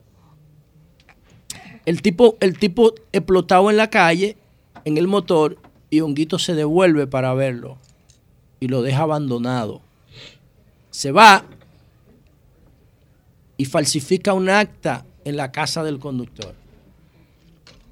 Y lleva esa acta falsa en la, a la casa del conductor. eh, pone de relajo a Diego Pesqueira, el vocero, que lo, que lo conduce hasta afuera, que lo escolta y le presta toda la cámara al abogado de Honguito para que dé una rueda de prensa diciendo que la policía tiene que soltarlo porque él no iba manejando, que eso lo pruebe el acta. Y luego se determinó que Honguito le había dado 800 dólares a un vecino del, del barrio para que se echara la culpa. No, no son familia, no son, eso es mentira. Para que se echara la culpa que el tipo estaba durmiendo a esa hora y que le dieron 800 dólares. O sea, el tipo eh, levanta una falsedad en un documento público, le miente a las autoridades, le miente a la casa del conductor, le miente a la policía, le miente a la sociedad, tiene antecedentes de agresión vial porque dejó dos víctimas abandonadas, que nadie las investigó, y entonces ahora mató a este muchacho. El muchacho trabajando y él en la calle drogándose. Entonces, eh, ayer en la casa del conductor fue la audiencia de solicitud de medida de coerción. Le dictaron dos meses a Honguito. Eh, Yo no tengo problema con que no lo, con, con la, a mí no me gusta la prisión. Y, y lo voy a decir en el, con- por el caso de Cristina Fernández de Kirchner, que fue condenada a siete años de prisión en Argentina, pero a mí no me gusta la prisión para, la que, para los que no son amenazas de violencia física para la sociedad. En el caso de Honguito, que no le ha dado una puñalada a nadie, sino que es un tipo que no sabe manejar y que no tiene condiciones mentales para manejar porque siempre está drogado y no sabe manejar. Era motoconchista, delivery, y trasladó todo el comportamiento de un motoconchista delivery al vehículo de cuatro ruedas. Es, un, es una bomba de tiempo manejando, es un peligro público. Entonces, si lo sacan de ahí y lo llevan a, a un psiquiatra para que le dé tratamiento y le impiden manejar de por vida, porque Honguito tiene que estar preso. No, lo que tiene que hacer Honguito es mantener a esa niña hasta que tenga 21 años. Eso es lo que él tiene que hacer. El juez que, lo, que conoció la vaina de ayer, que lo que estaba conociendo era forma, o la justicia, el Ministerio Público, lo que tiene que procurar que Honguito mantenga esa familia. Porque él mató el, el sustento de esa familia, lo mató. lo preso, bueno, ¿para qué? No sé. Pero dos meses me parece una burla. Tuví o no tuví. O, o- o le, o- o los le, le ponen una, una coerción de verdad. No le pongan nada. Dos meses, Honguito se lo va a tripiar en la cárcel metiendo perico. Ya está haciendo video desde la cárcel. Burlándose y promoviendo la droga desde la cárcel. Y me parece que dos meses de medida de coerción manda una señal. Y la audiencia fue en la casa del conductor. El mismo espacio institucional que Honguito engañó con el acta falsa. O mándalo por un psiquiatra, o mándalo por un psiquiatra, darle una medida de coerción que sea eh, representativa de lo que hizo, porque es que él mató a una persona, no fue un perro que mató. No fue un perro que mató. Entonces, por último, señores, miren. Lo, lo de Alemania, una locura. Lo Una de locura. Alemania, una locura. Lo de. Alemania. eh, Yo no sé si ustedes, en la audiencia, cuando se comen una hamburguesa, se preguntan, ¿de dónde viene esto? ¿Por qué se llama este sándwich o este pan con carne, se llama hamburguesa? Juan Bolo explica eso. eh, en Composición Social Dominicana cuando él explica el origen de la burguesía. Burgos, cuando ustedes descomponen la palabra, significa muro en griego. Entonces, en la Edad Media, en el, ponían muros para proteger las ciudades, como aquí, la ciudad de intramuros. Es ciudad intraburgos, que eso significa en griego y en alemán. Entonces, eh, cuando, cuando empezó a decaer el feudalismo, que empezaron a ser liberadas algunas personas que antes eran esclavos o que no pertenecían a las clases sociales altas de las cortes o los nobles, entonces eh, se creó una, una clase intermedia entre los esclavos y los ricos. Y esa clase intermedia intermediaba. Si a un señor feudal tenía mucha leche, pero no tenía vasija en que servir la leche, entonces el, el artesano hacía la vasija.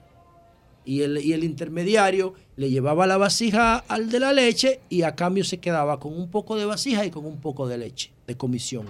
Y esa clase que fue creciendo no tenía derecho jurídico, eran libres, pero no tenían, no pertenecían a ninguna clase en específico y se iban a los burgos, a las afueras de las ciudades, porque ahí no estaban bajo las restricciones del Estado. Eso es la burguesía de hoy. Eso es la burguesía de hoy. Entonces, por eso esas ham- la hamburguesas se llaman hamburguesas, porque era el tipo de comida que se hacía en Burgos. La- las salchichas también. ¿Y por qué digo esto? Bueno, porque ayer en Alemania 25 personas eh, denominadas de un grupo que se llama Reichsbürger intentaron asaltar el Bundestag o el- el- el Congreso alemán, donde reside el poder del gobierno alemán. Y ese Reichsbürger pertenece a una, un grupo de fundamentalistas que entienden que Alemania debe volver a la grandeza imperial de Otto von Bismarck, del primer Reich, del primer imperio de 1871. Eso, ellos son lo mismo que Trump quiere hacer en Estados Unidos. ¿Cómo se llama el logo de Trump? MAGA, Make America Great Again. Trump quiere devolver América a qué? A, a, a 1900, cuando la guerra, eh, cuando la guerra eh, américo-hispánica, que Estados Unidos se quedó con Puerto Rico, con Cuba, invadió Haití, República Dominicana. Fue el mismo discurso de Hitler. El mismo discurso de El Hitler. mismo discurso de Hitler y el mismo discurso de Putin. Esto es muy importante. ¿Qué es lo que quiere Putin? Volver a la Rusia imperial. De hecho, este grupo, los Reichsbürger, son, están emparentados históricamente con los Romanov. Los Romanov eran los que dirigían Rusia antes de la Revolución Roja de 1917 de los, de los eh, bolcheviques la revolución rusa. Ellos están vinculados familiarmente con los romanos rusos, con los zares rusos que mataron los comunistas. Entonces, eso, eso lo que quería decir, ellos no creen en, el- en la Alemania actual, en la Alemania democrática, y no están conformes con el apoyo que la Alemania actual le está dando a Ucrania en la guerra.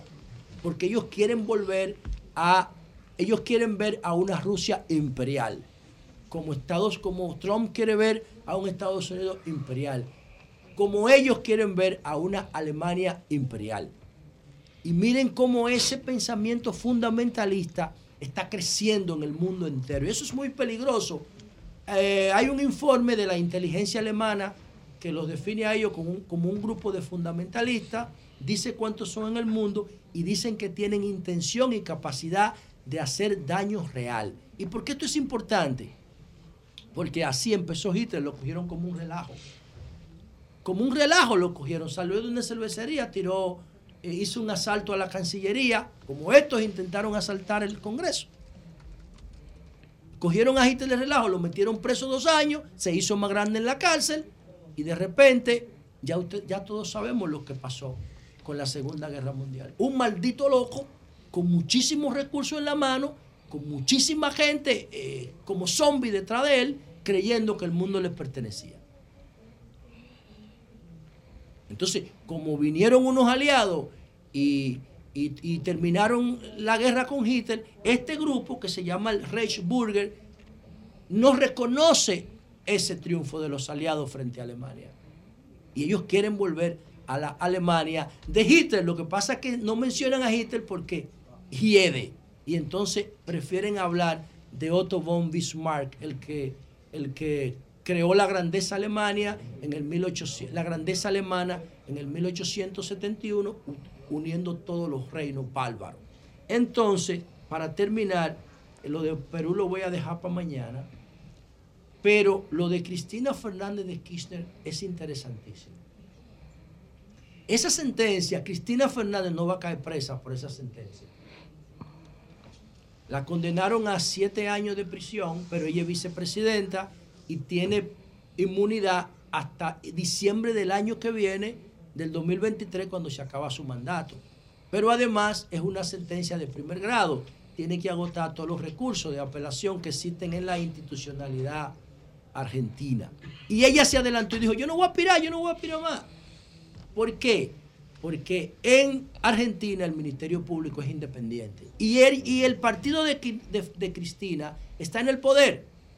Cristina heredó el poder de Néstor Kirchner, su esposo, después del desorden económico de finales de- del 90 en el 2000. Y ella gobernó dos veces y ahora es vicepresidenta. En, ese, en, el, en el inicio del segundo gobierno, ella se compuso con un banquero de la provincia de Santa Cruz para darle órdenes de asignación de obra grado a grado.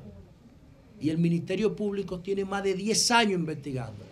Y consiguió prueba en firme y consiguió una sentencia de 7 años contra ella. ¿Quiero yo que metan a Cristina Fernández de Kirchner presa? No, ¿para qué? Cristina Fernández de Kirchner eh, no es una amenaza de agresión para la sociedad argentina. Pero si quiero que le quiten todo lo que se robó, si quiero que la inhabiliten de por vida, que es la sentencia también implica que ella está inhabilitada de por vida. Una sentencia moral para que ande con la cabeza para abajo para siempre. Para que no se pueda presentar otra vez y que le quiten todo lo que le robó. Argentina tiene, eh, Cristina tiene carteras firmadas hechas para ella con valor de 45 mil dólares. Una mujer que vive promoviendo de que el socialismo y apelando de que el socialismo. Tiene razón, la sentencia, la- el, el expediente está bien sustentado y por eso ella está pidiendo cacao en el video. Y hablando disparate. No, está condenada por corrupción porque la pusieron a, salvaguardar los recursos de la sociedad argentina y se lo robó. Y eso está bien, aunque no esté bien que vaya a prisión porque ella no es una amenaza de agresión física para los argentinos. Cambio y fuera.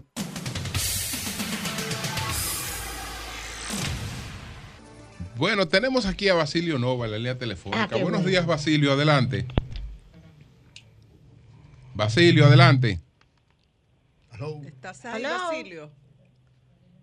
Bueno, todo esto a propósito del nuevo, de la flexibilidad en el Código de Vestimenta Vamos a del Teatro le- Nacional. Basilio. Basilio, buenos días.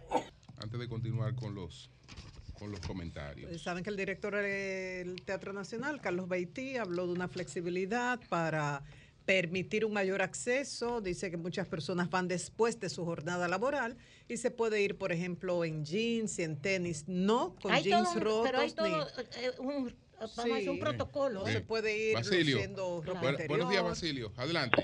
Buenos días, Julio. ¿Me escucha? Adelante, adelante. Sí, ¿me escucha, Julio? Te escuchamos, adelante.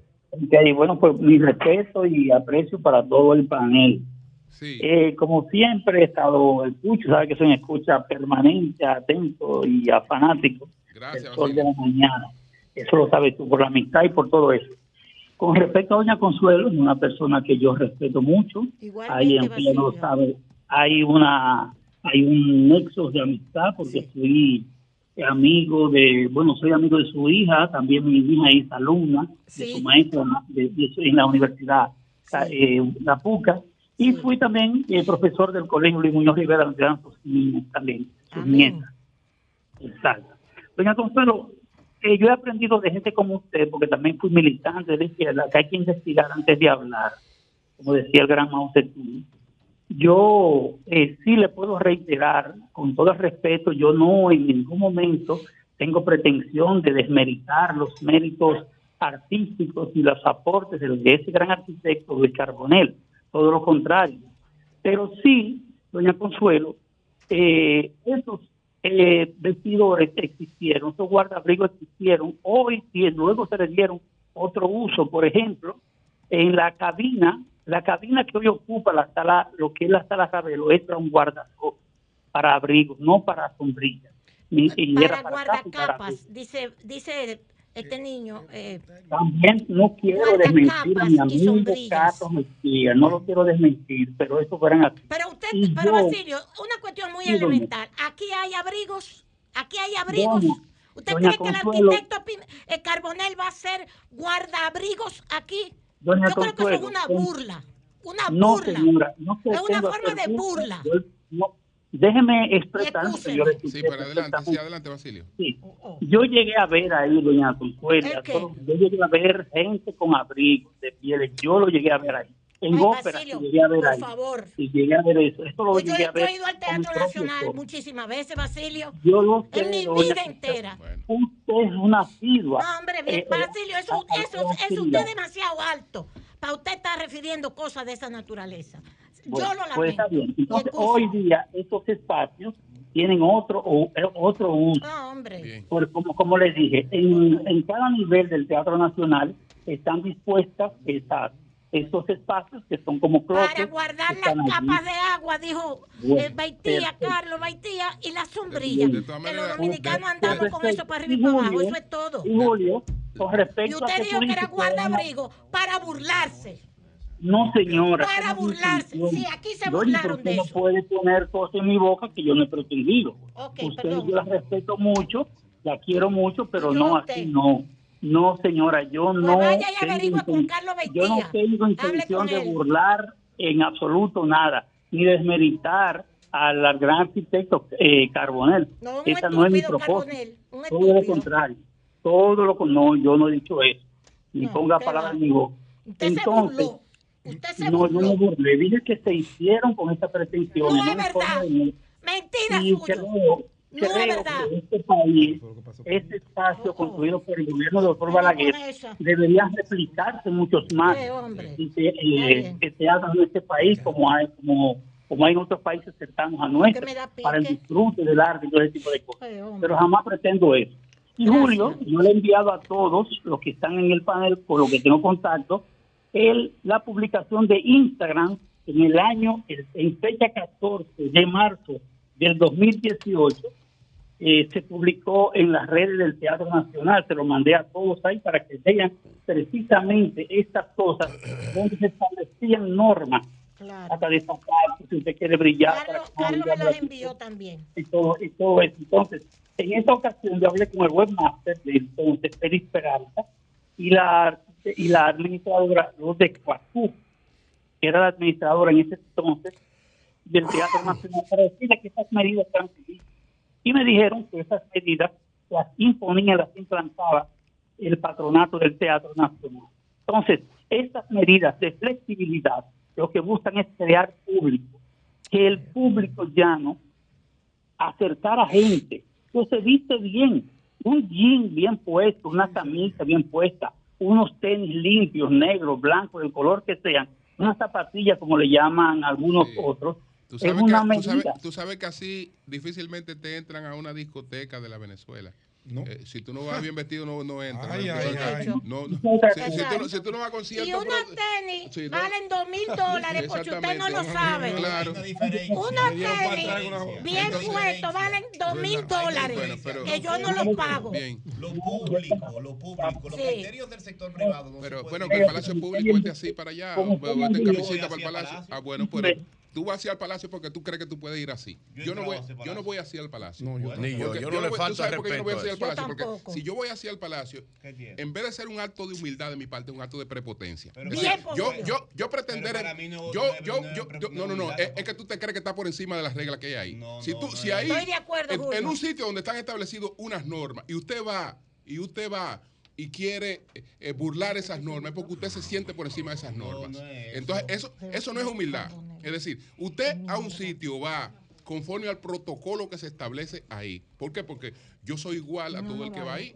y si, y si para todo el mundo hay unos requisitos, yo me acojo humildemente a esos Eso es requisitos. correcto. Yo me acojo a esos no voy. requisitos. Ahora, como yo me creo que yo, como yo me creo que yo estoy Eso por es encima de eso, yo me puedo aparecer con una camisita, pero yo estoy por encima de eso. Eh, Eso en viene- una época de donde se el que quiere, viene ahí. hay un, No, es una eso- época, es una línea de Eh, ridiculizar bueno, todo. Pero está, pero está bien, tú te, tú te apareces como que tú vas para cualquier otro sitio. Es una época de ridiculizar. Vamos a pero ridiculizar todo. Tú puedes, tú, puedes, tú puedes ir como que tú vas para cualquier sitio y perfecto. Don Julio, una época- Pero, pero si a mí me convocan para el palacio, ya yo sé que no me están convocando para otros sigue ahí. Que no me están convocando para, para, Vare- para Varelo. Entonces, por lo menos tengo que ponerme una chaquetica encima, aunque no, aunque ah, no necesariamente una corbata, pero tengo que hacer algo que es porque para Palacio que voy. Y no voy a ir con los tenis. Don. Julio, es una época puede- de ridiculizar todo. Todo. Sí. Todos los símbolos, eh, ponerle el tono de ridículo. Sí. Y En cuanto, y empiezan con la vestimenta, O sea, para el tú- comportamiento, para con un ridículo, tono, con un tono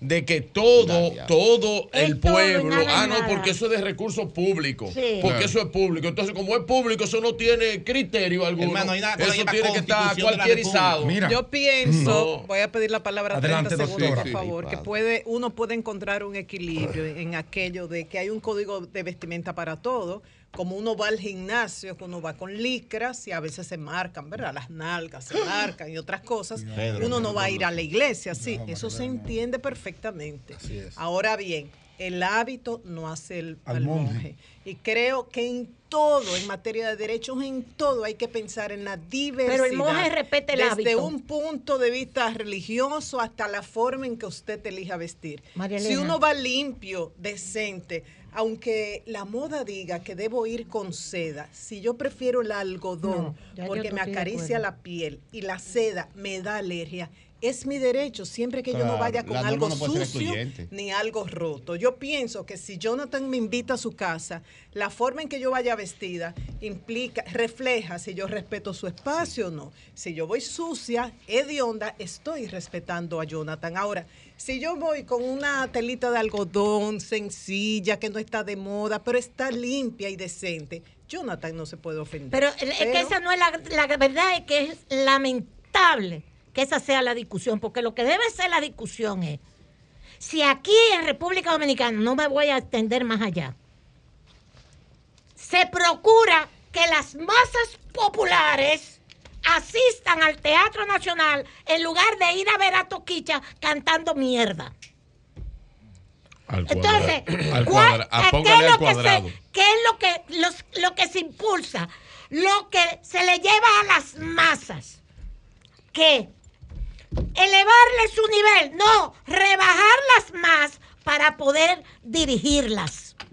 Para constituirse en sus líderes, todo eso que apoyan toda esa porquería que hay. Retweet en a lugar, en lugar de subirles Claro. su nivel cultural, Claro. educativo. Claro. Estoy de acuerdo con eso, Que maestro. esa es la gran discusión en todos estos países. Así es. No es la vaina del vestido. Unos jodidos tenis cuestan más que un zapato fly de lo que yo uso. Quieren ridiculizar todo, el hasta el poder quieren ridiculizarlo. Todo. Pero es que. lo- Ahora, lo que pasa- no es verdad, no es verdad que en el Teatro Nacional hay, de- de que todo es ridículo. hay establecimientos, unidades Ah, para cosa. guardabrigo. No es verdad. Lo cierto es que la- el, No teatro- es verdad. Perdón, el Teatro Nacional tiene, como toda institución, donde se mueve una gran cantidad de personas con cierto nivel o no nivel, tiene que tener algunas reglas. Claro. Eso es lógico. O sea, no el Teatro Nacional. En todos los lados, en las escuelas Claro hay que reglas. sí. En todos los sitios hay reglas específicas que usted tiene que asumirlas. Ahora, usted no está de acuerdo con eso, usted plantea que se quiten, pero usted tiene que. Y se pueden revisar porque las reglas, miren, ni la constitución es pétrea. Una constitución, una regla que sea inamovible. Puede en un momento ya es no ser a- válida. Es antidemocrática. Las reglas se revisan permanentemente y tú no puedes decir que porque tú revises las reglas de entrada de protocolo de un gobierno, de un palacio o de un... Eso te está atrasando la sociedad porque los, los pueblos cambian. Entonces ya el estilo de vida de la gente Sí. dominicana, de la clase media, no es andar ensacado. La clase media que estudia en Inglaterra, en Europa, vienen de allá para acá, los hijos de ustedes, nosotros, la familia, no- eh, vienen, vienen aquí y no, No, no, pero la- comparten. la regla en el Teatro este, Nacional es la- bien vestido, Pero ¿eh? en todas partes te usan Claro, los bien protocolos que hay vestido. que Sí, usar. claro. Y te dice el eh, código eh, Pero de no voy vestimenta. teatro, por ejemplo, para ir para el teatro en Europa, yo caminando en, en Madrid, yo no he visto ningún te- teatro donde que tú digas te- para Bueno, ningún teatro, tú estás hablando de ningún teatro. No, pero ahora, ahora, oye, ahora en ve un teatro nacional código para de que tú veas.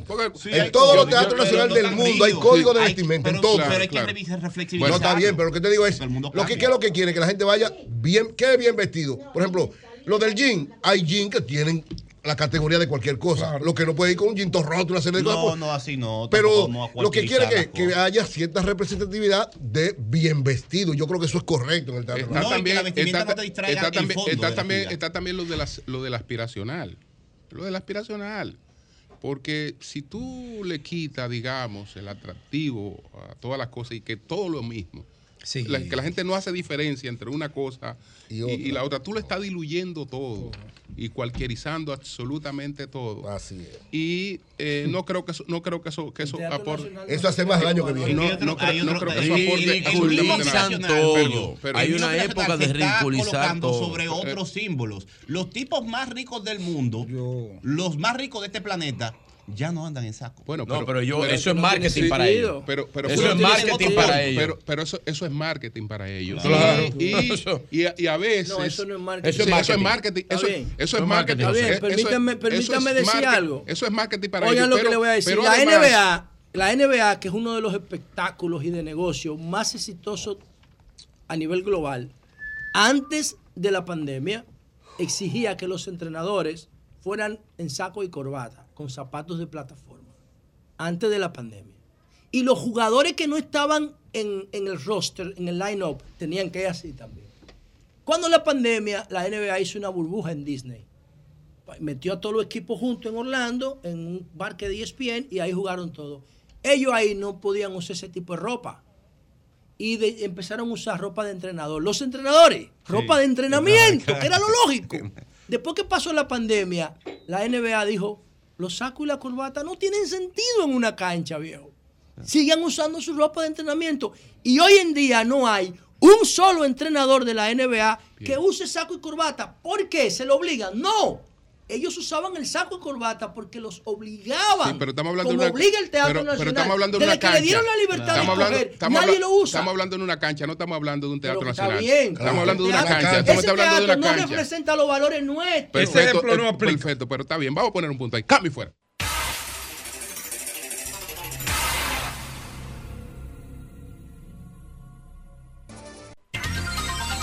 El senador Antonio Tavera Guzmán va a conversar con nosotros dentro de un momentito, el senador de la provincia de Santo Domingo, del partido, por el Partido Revolucionario Moderno, PRM. Pedro. Gracias, Julio. Gracias a todo el panel. Saludos al senador Antonio Taveras. Saludos a todo el país, aquí y allá. Dos eh, informaciones. Primero quiero agradecer a César Dargán, mi amigo César Dargán.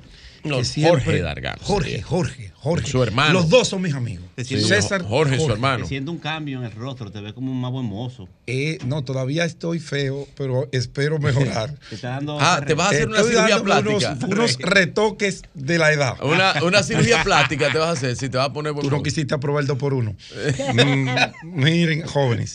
La Peña por un Mejor País es un grupo que ha sido impulsado por nuestro amigo Jorge y un grupo selecto de gente de la sociedad empresarial, políticos, periodistas, abogados, jueces. Ahí hay de todo. Eso es lo que se llama un verdadero crisol de ideologías, de pensamientos y de participación. Yo de verdad que a veces no interactúo como debería porque uno anda conduciendo, uno anda en, en muchas cosas y cuando quiero opinar de un tema ya el tema se ha ido y está montado en otro, pero ayer participé en la tradicional fiesta de Navidad que realiza el grupo y de verdad eh, me sentí tan bien, cuánta gente interesante. Cuánta gente buena. De, buena, empresarios, políticos, de oposición, de gobierno, amigos amigos, un ambiente de confraternidad, eh, a casa llena, un poder de convocatoria sin precedentes. Ahí compartimos con, funcionarios. con- con el, el- el- el amigo eh, Pablo Yoa. Estaba Pablo Ulloa, estaba el administrador del Banco de Reservas. defensor del pueblo. Estaba el administrador del Bandex, eh, Mustafa. Sí, Mustafa, Juan Eh, Mustafa. estaba Fellito Suberví. Sí. Estaba el hijo de Eduardo Estrella. El gordo de oro estaba ahí. Oh, Ramón Rogelio Genao. Compartí, conversé con él largamente. Eh, A allí, lo votaron también. Eh, ¿Y que lo votó? No, no, de eso vamos a hablar No, mañana. no, no. Ah. O el lunes, pues mañana hay Le un programa dio- especial. le ¿Y no lo votó? Lo cubrió, dicen. Y, y no, es que aquí que no le han dado la vaina. Entonces, allí también compartí largo y tendido Retiro eso, retiro. con mi amigo politólogo Ricardo Pérez Fernández. Yo ni conocía a Ricardo. Ha Ah, bajado unas libras y casi tuvo que presentárseme. Eh, un abrazo a Ricardo, siempre interesante conversar con él, pero tuve un encuentro maravilloso, Virgilio, con una prima tuya. Sí. Ah, Una prima tuya. Ah, claro. No Ah, sabía que una mujer la- tan hermosa La, la- la embajadora. podía ser eh, eh, prima. La embajadora de Jamaica. Nuestra amiga Angie. Shakira. Martínez Sí. y su esposo. Sí, Celine Méndez, que estaba allí en esa misma mesa, nuestra amiga Celine. Y compartir con, con Angie fue maravilloso. Un abrazo que casi el esposo se nos pone celoso, pero no, él sabe que eso es Está bueno tu comentario de farándula. que eso es amor y quería resaltar esa actividad que fue bastante interesante. También asistí a una degustación de a una cata de whisky de Glenlivet con un maestro escocés invitado por nuestra amiga la periodista Loreni Solano. Maravilloso, Virgilio. Te voy a llevar a la próxima. Y quiero disculparme antes de entrar en el comentario con mi amigo Héctor Porchela, director, director interino del Instituto Dominicano de Aviación Civil, porque no pude asi- asistir al cóctel que me había invitado. Le escribí, pero Héctor, lo que pasa es que en el sector aeronáutico hay gente con la cual yo no me sentiría cómodo estrechándole la mano.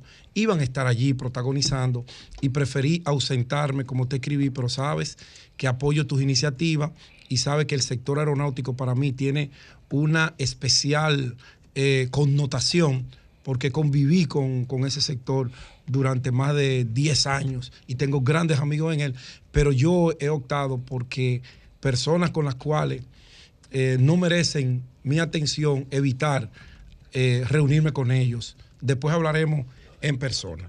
Bueno, el próximo domingo el Partido Fuerza del Pueblo cierra sus actividades políticas eh, masivas en, en la Arena del Cibao. Un acto donde se van a juramentar una cantidad importante de dirigentes con nombres, nombres, apellidos, direcciones y rangos. Eso será el próximo domingo en la Arena del Cibao. ¿Qué ocurre?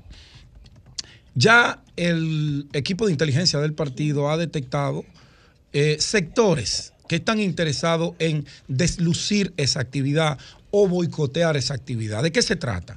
Bueno, ya eh, hemos detectado reuniones eh, en los sectores de Cienfuegos, los sectores populares, para provocar incidentes que luego son simulados como que en las actividades del Partido Fuerza del Pueblo le roban los celulares a la gente, que allí no se puede ir porque se arman líos. No, si se arman líos, nosotros sabemos quiénes están montando esos líos y tenemos identificado claramente cuáles son esos sectores y damos plena garantía a todo el que quiere ir allí, que se va a llenar sin picapollos, sin logística, porque es un partido en crecimiento, que todo el que forma parte de él porque le desea estar activamente en la participación política.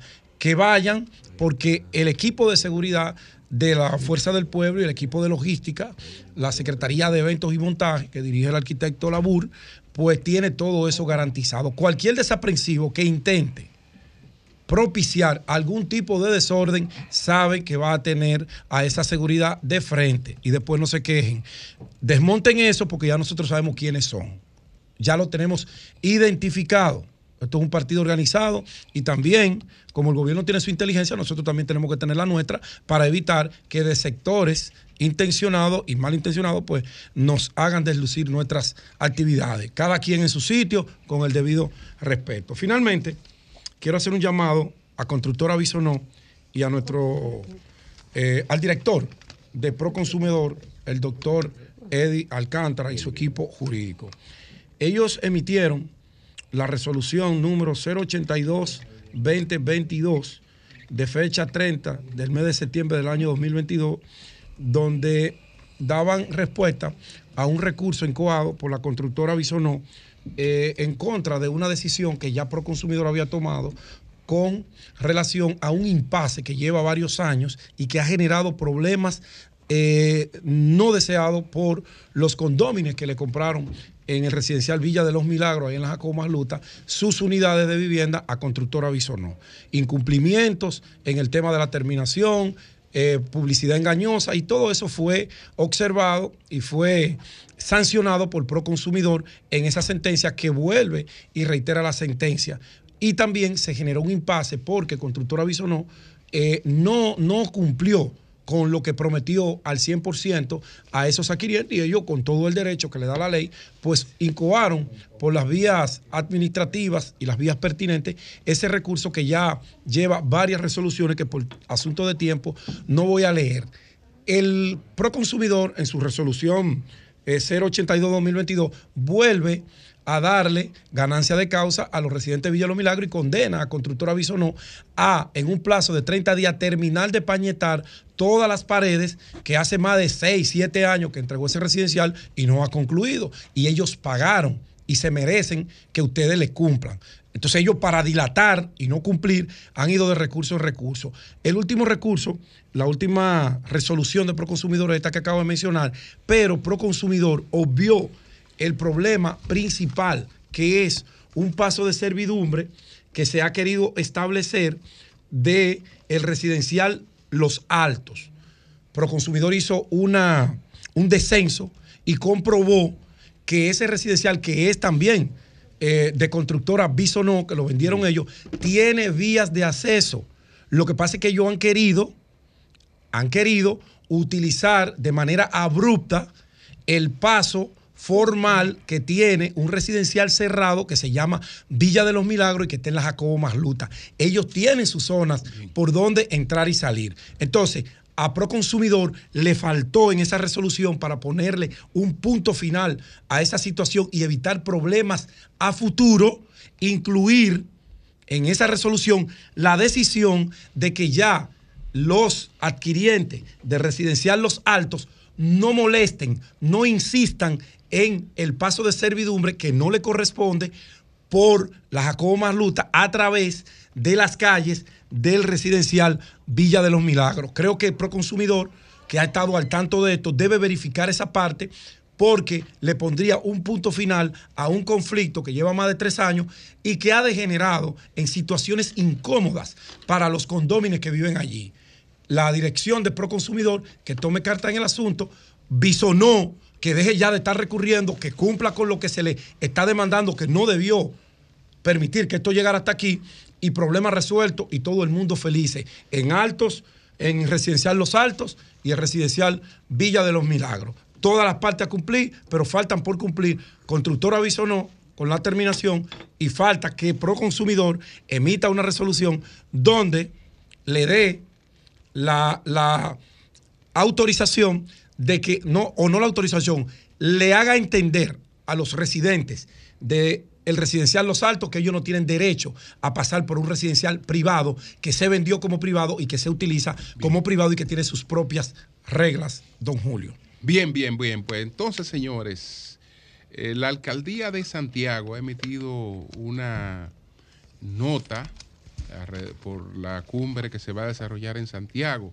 Dice que eh, las facilidades de infraestructura, organización y control con las cuales es administrada y cuenta la ciudad de Santiago los Caballeros son factores favorables que han facilitado la celebración de la reunión 56 de jefes de estados y de gobierno de los países miembros del sistema de integración centroamericana SICA que tendrá como sede esta ciudad. La alcaldía de Santiago aseguró mediante un comunicado de prensa que en materia de eh, facilidades eh, urbanísticas, Santiago de los Caballeros está lista para recibir las distintas delegaciones diplomáticas y comisiones de trabajo que desde este jueves y durante el fin de semana agotarán una amplia agenda de trabajo de ese organismo eh, multilateral. Nuestra ciudad corazón da la bienvenida a los hombres, a los honorables jefes de estados y de gobierno, miembros del SICA, junto a sus delegaciones y misiones diplomáticas. Los recibimos con, con, sus, eh, con los brazos abiertos y con plena satisfacción de que su estadía será placentera. Han llegado a una de las ciudades más limpias y organizadas Sí, de América. Qué bueno. Muy bien. Cambio y fuera.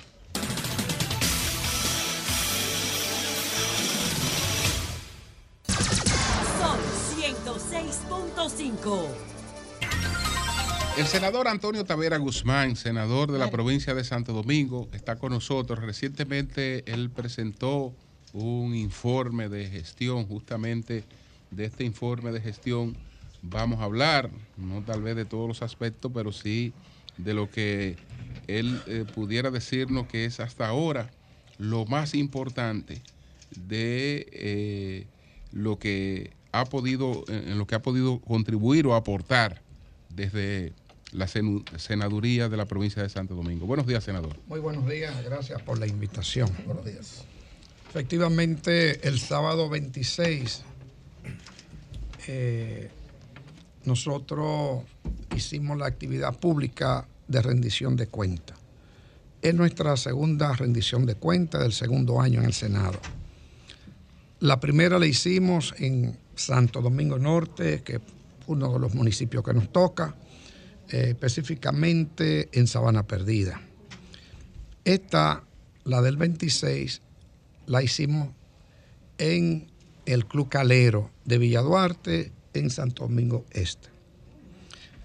La rendición de cuentas que nos toca por un mandato constitucional, pero también por un deber frente a los ciudadanos y ciudadanas que decidieron darme su poder, darme su confianza y darme su representación en el Senado y en el territorio. Entonces, estos han sido dos años de mucha lucha, mucha batalla, mucho trabajo, y la gente tiene que saber con esta rendición de cuentas, aunque hacemos una rendición de cuentas permanente, entonces tenía que saber lo que hemos hecho durante este año. ¿Cuáles son las cosas fundamentales? Mire, nosotros dirigimos la Comisión de Justicia, que es la comisión más importante del Senado. Ahí eh, pasaron muchos proyectos de leyes, resoluciones, mucho. Ahí está, lo pueden ver en este pequeño libro que imprimimos, ¿no? Pero mire, nosotros en el Congreso, cuando fuimos al Congreso, fuimos con una agenda bien definida cuyo principal primer punto era el fortalecimiento de la institucionalidad democrática del país. En ese sentido, nosotros hemos propuesto hasta ahora dos proyectos de leyes fundamentales.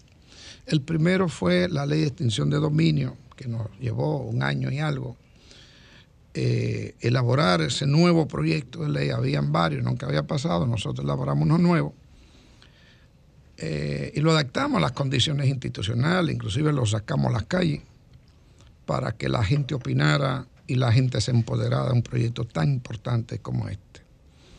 El segundo proyecto, y todavía no se ha aprobado, estamos en ese, eh, en ese trajinar de este proyecto, es el de conflicto de intereses en la función pública, que viene a crear reglas para el tema de la burocracia en los gobiernos. Con temas de derecho, bueno, hemos trabajado en el deporte, por ejemplo, que la constitución dominicana lo trata como un derecho. O sea, es una de las pocas constituciones del mundo que tiene el deporte como un derecho. Qué bien. Y ahí nosotros hemos propuesto... Creo que era el artículo 72. Sí, un proyecto creo. interesantísimo que es el de mes- mecenazgo deportivo, para que se organice y se reglamente la inversión del sector privado en el deporte en los barrios. Ay, sí.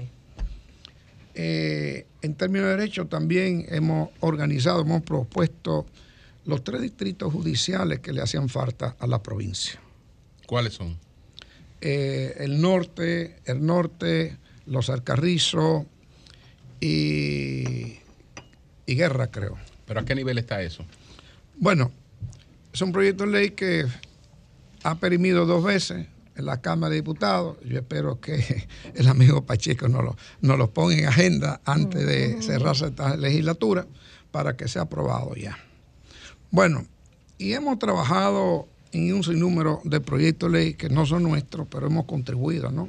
Por ejemplo, nosotros hicimos una gran contribución al tema del Código Penal. Propusimos 110 modificaciones con un gran equipo de jóvenes abogados, Jaime, Egan, Francisco, muchachos de 20 y tantos años, que son los que nos acompañan en el Senado. Propusimos 108, 107 modificaciones.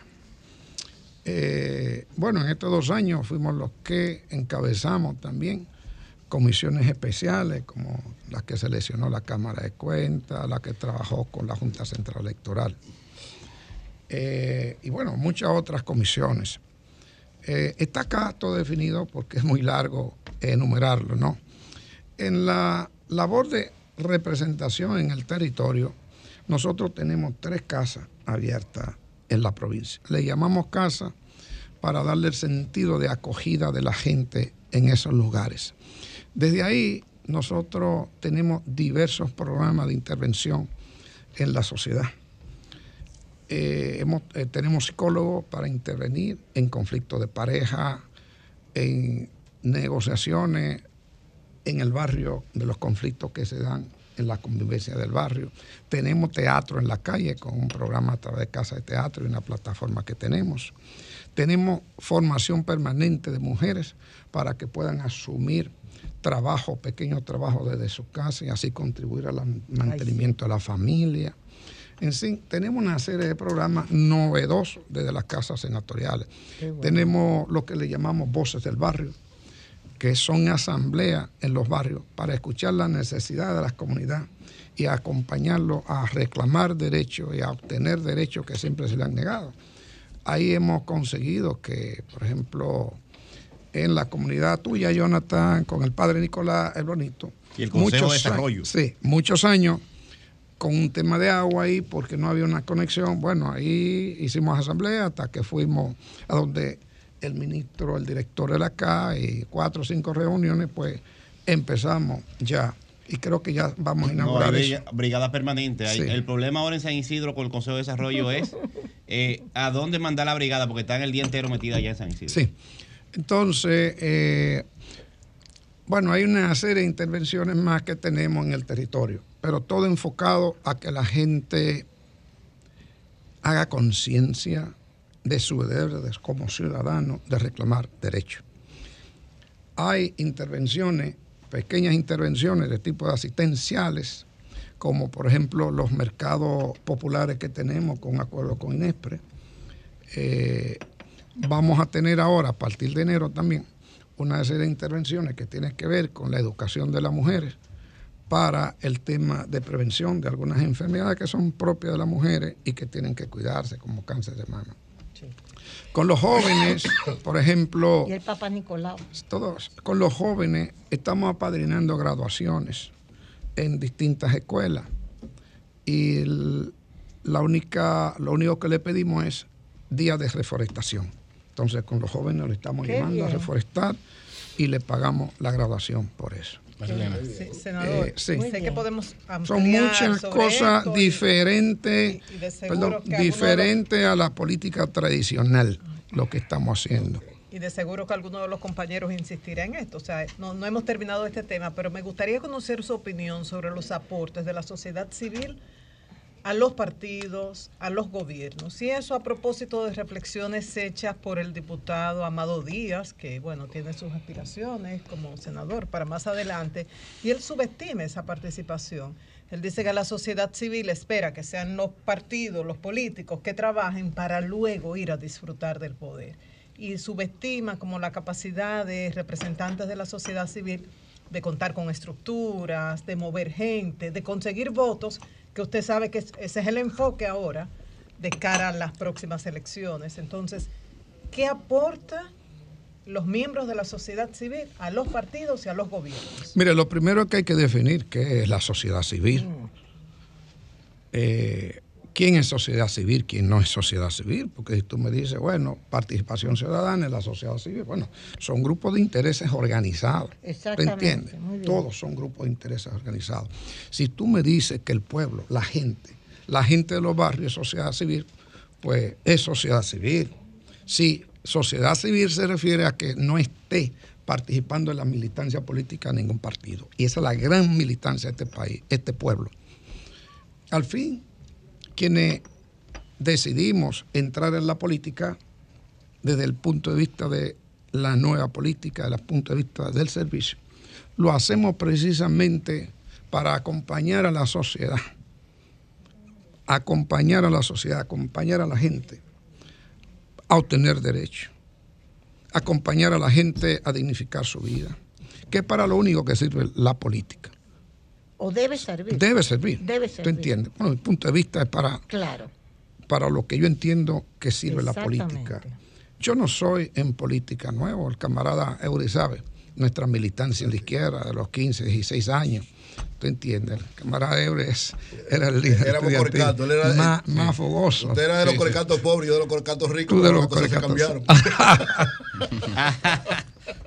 Ahora los dos son de los entonces- corecatos. No, Ahora los dos son ricos. Ahora- Eh, es mentira. miren, el tema, el tema, el tema de los partidos políticos es un tema muy importante a discutir. El sistema de partidos políticos en muchos países latinoamericanos y en el mundo ha sufrido una gran erosión. Aquí se ha reciclado. Digo, aquí está Pero aquí de estamos entrando ya en un proceso muy peligroso también de erosión del sistema de partido. Y eso no es bueno, porque la democracia debe sustentarse en un sistema de partidos fuerte. Es así. Yo no soy antipolítico como algunos me quieren pintar, al contrario, porque soy político, soy senador. Ahora, yo no soy un profesional de la política. Para mí, esto es un oficio, como decía Max Weber, una dedicación de tu tiempo a tu país y hasta un deber existencial de aportar en tu generación a que lo que vienen después encuentren un lugar más amigable, más organizado, con más derechos donde vivir. Nosotros venimos de una época donde muchos cayeron, muchos murieron, amigos nosotros iban y un día no amanecían en el barrio y más nunca lo veíamos. Entonces, eso construyeron lo que hoy tenemos como democracia, con todos los defectos, todos los defectos, pero ellos tuvieron la responsabilidad de construir eso.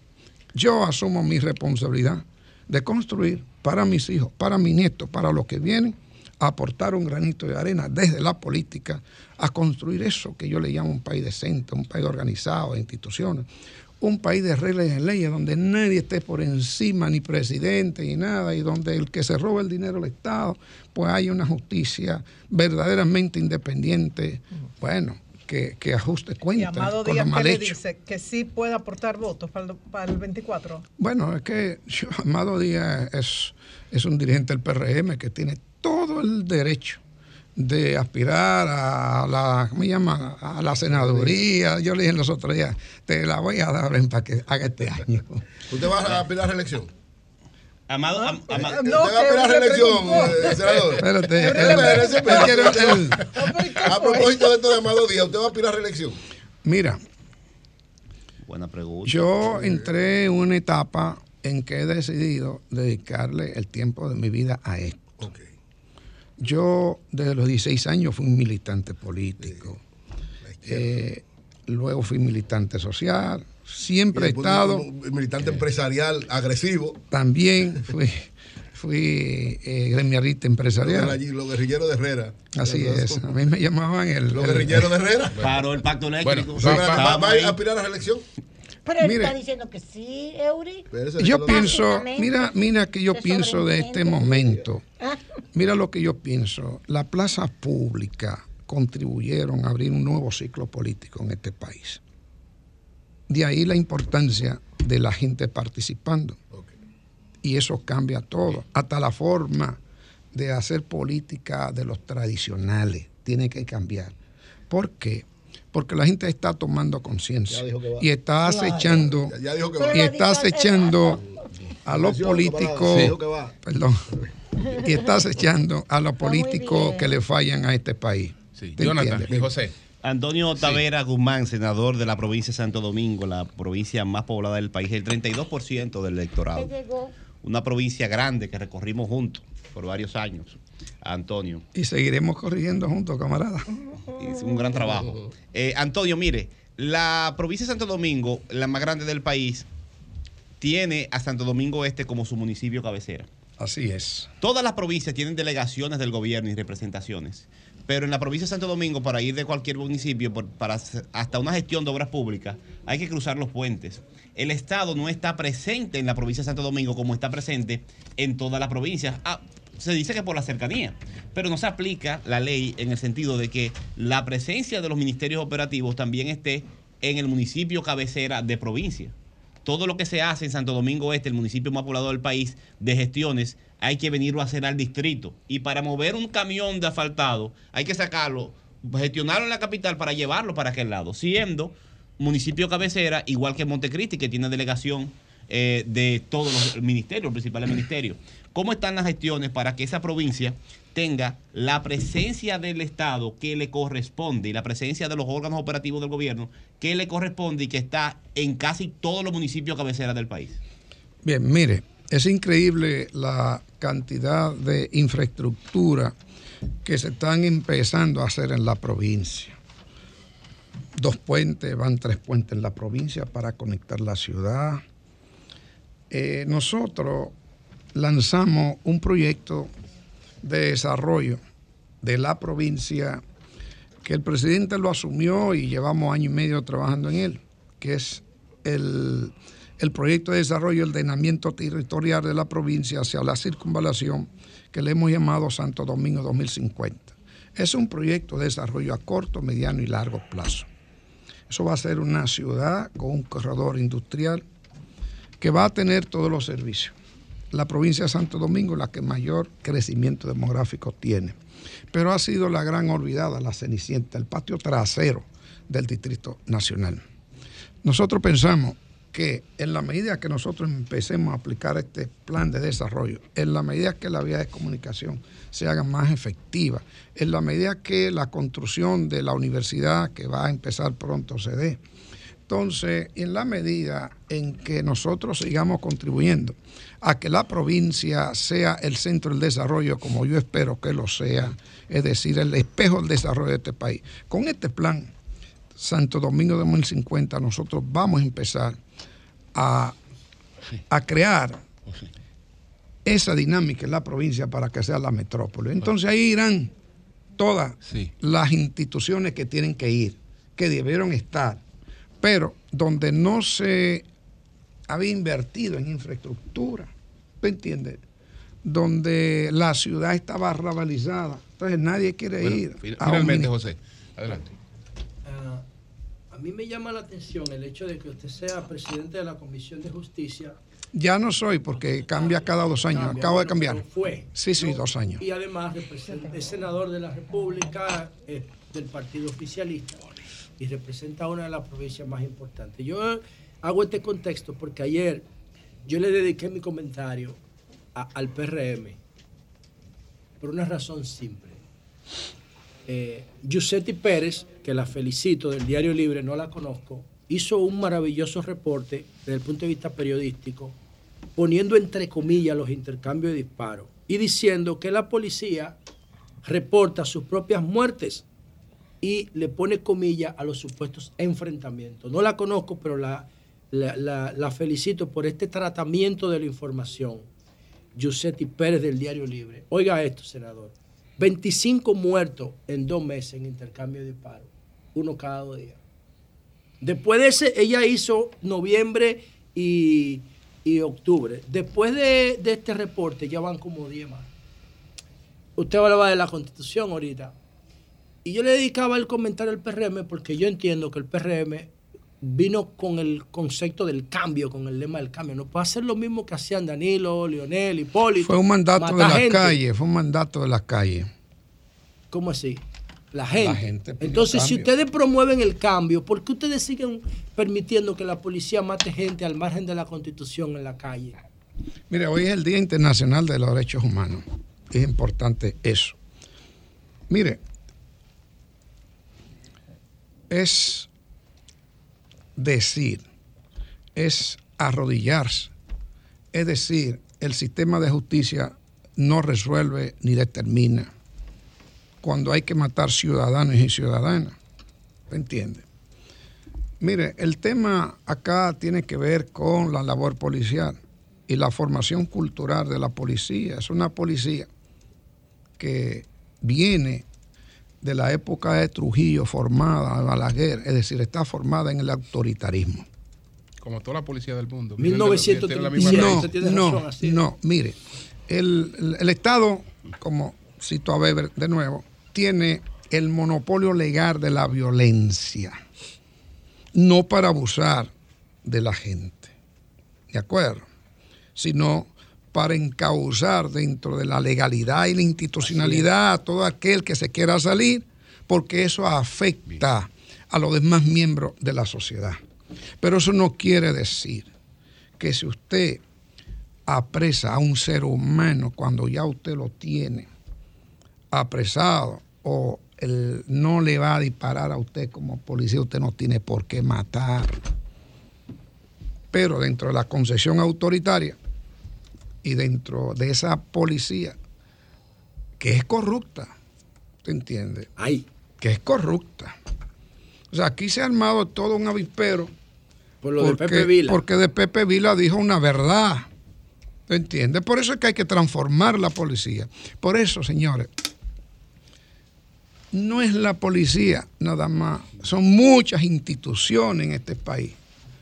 La justicia, por ejemplo, hoy que es Día de los Derechos Humanos. La justicia, una justicia cooptada también. Es una, es una justicia con niveles de corrupción altos, como lo tiene la sociedad en general. Aquí hay que hacer grandes transformaciones, atreverse a eso. Y repito, eso se logra solamente con la Julio. participación permanente de la gente. La participación permanente de la gente exigiendo un país diferente de reglas. Pero de ustedes van a, ustedes como partido oficial y usted como senador, que solamente son 32 en el país, van a promover algo en contra de los intercambios de disparos, porque es que no es que no se produzcan los intercambios, senador, es que la policía decide que fueron intercambios y lo archiva y nadie lo investiga.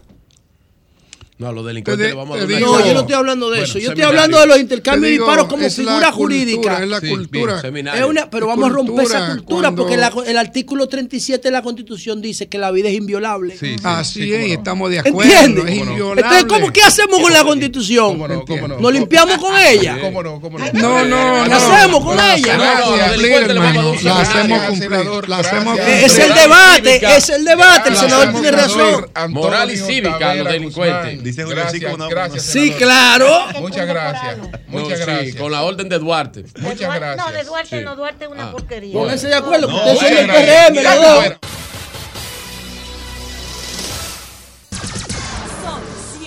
106.5.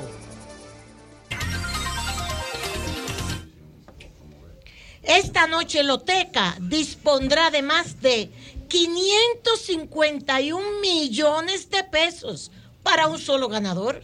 La empresa lanzó recientemente su nuevo Loto Loteca, con el que los dominicanos tienen mayores oportunidades de hacerse millonarios. Para los que sueñan en grande, la empresa ofrece dos sorteos semanales y millones de pesos en premios.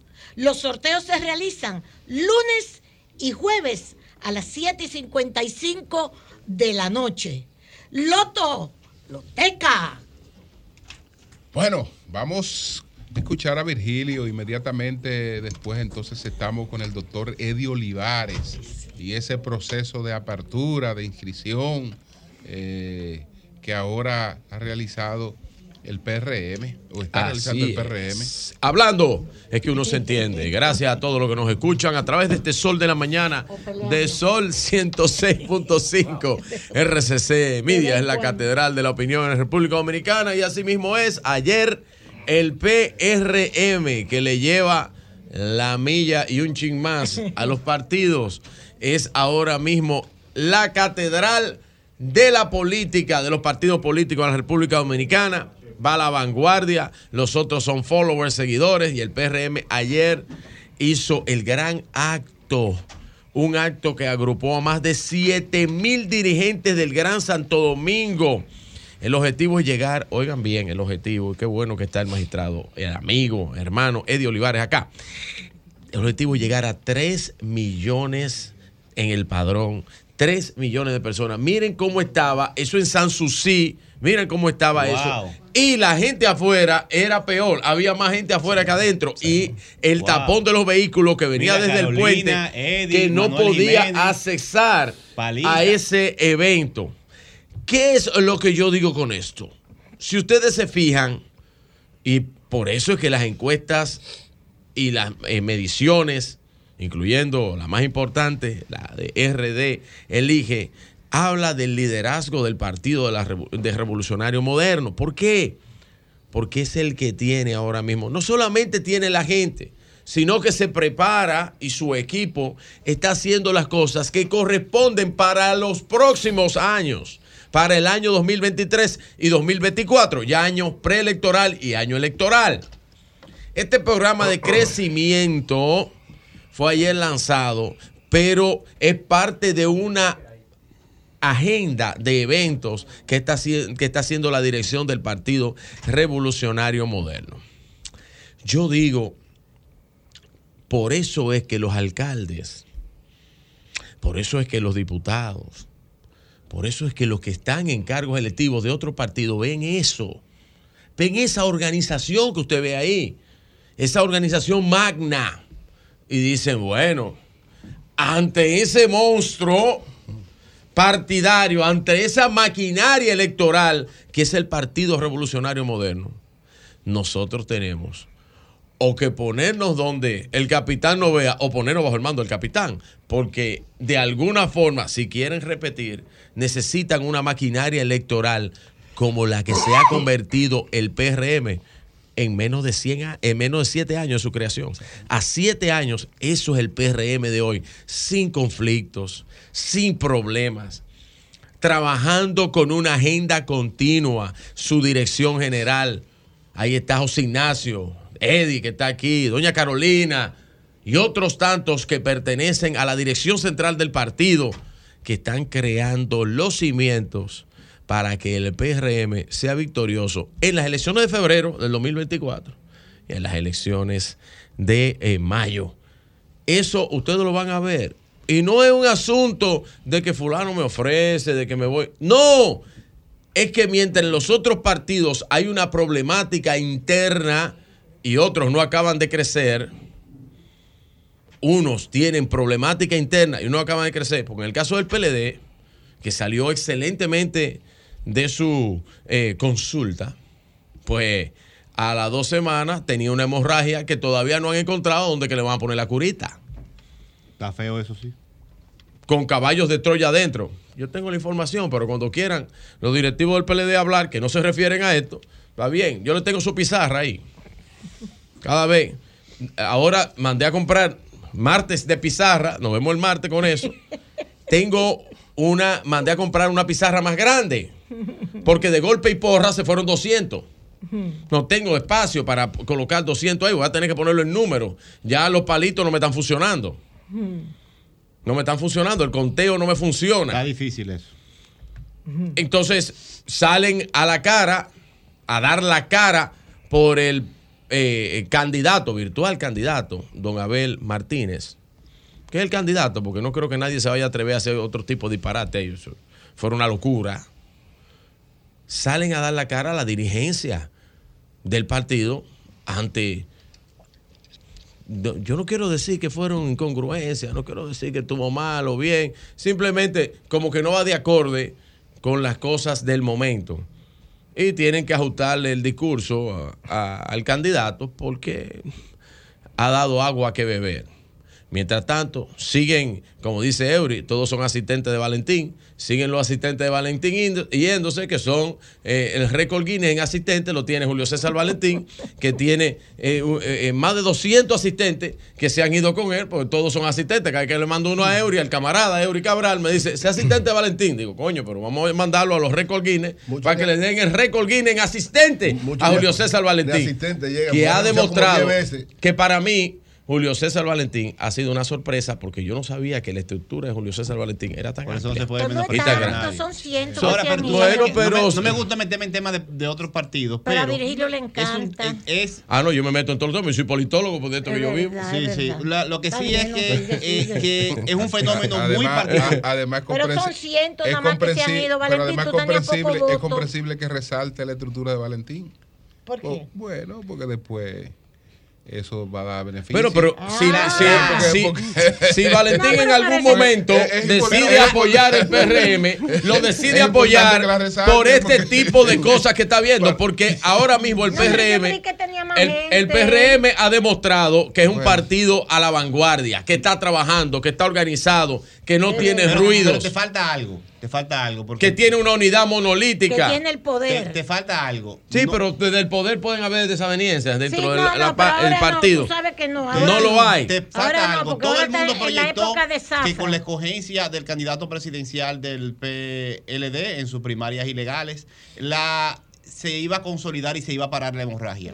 Pero ¿cuál es el factor que está provocando toda esta salida? Desde adentro. Pero ¿cuál claro es? que Que estaban, no- que los hay un factor que- desde adentro que, que y yo le dije, y yo dije aquí, una denuncia que hay gente hasta tirándose fotos con el candidato para luego Pero- sacarle, pero- salirle pero huyendo al candidato. cada Pero esa es la candidato- verdad, pero ¿eh? cada No es para que- candidato tenía yo lo gente. digo. Sí, pero tiene que explicar mejor esos eso. que están Bien, bien. saliendo, Y después- los cientos que han salido son Bien. de Valentín. Y después ¿es los Está dicen, bien. cónchale, pero, Y- pero Y Virgilio. Bien. dentro de su análisis, fue lo más, lo más mesurado posible. Porque yo trato, yo trato, Bien. cuando aquí se hizo el ejercicio con el PLD Oh, oh. y hasta hicimos los programas especiales, todo el mundo vio cómo yo me comporto con Sí, ese tipo de bien, temas. te Pues yo soy un demócrata, yo Sí. creo en eso. Ahora yo tengo mi parte parcial, yo soy PRMista y todo el mundo lo sabe, porque yo no vengo a ponerme el uniforme del imparcial. Yo no creo en eso, los imparciales, por no ser frío ni caliente, te escupiré en mi boca. Evangelio de San Juan, eso es Apocalipsis Ay, sí. para los que estudian la Biblia. Miren, terminando, para aprovechar, para aprovechar a, a Eddie Olivares, el gran amigo. Ayer yo estuve en un acto que hizo el IDAC, me invitó el director ejecutivo interino, don Héctor Porchela, resaltando, por supuesto, eh, todo lo que se hace en el sector eh, eh, de, de, aeropuertos, de todo esto de, de aviación, el IDAC, y de verdad que lo que se ha logrado construir en el IDAC en estos últimos años es de, de- de reconocimiento para resaltar. Y allá estuvo también, tuvo la Junta eh, de Aviación Civil, estuvo el Departamento Aeroportuario de Víctor Pichardo. Y de verdad que me llamó mucho la atención todos los logros. Ahí un video, Jovita no sé si lo puso, Sí, lo puso. Sí, sí, sí. eh, de todos los logros que ha dado el sector Pero no es de aviación nada más, ¿eh? en la República. No, no, no. Esto viene, esto De- viene, esto esto, viene de tiene. lejos. La República Dominicana Sí. tiene más de 15 años eh, logrando pasos Sí. firmes en la aviación civil en la República Dominicana desde que eh, el, el instituto eh, pues logró eh, eh, manejar Sí, sí, sí, todos sí. los temas de acuerdo a los temas internacionales. Ahora la política de cielos abiertos con los Estados Unidos Claro. va a traer un cambio real y una oferta para el dominicano que quiera viajar. Porque cuando la oferta aumente, pues usted sabe lo que pasa, una regla económica, pues los precios bajarán y los dominicanos se van a aprovechar de eso. Don Julio.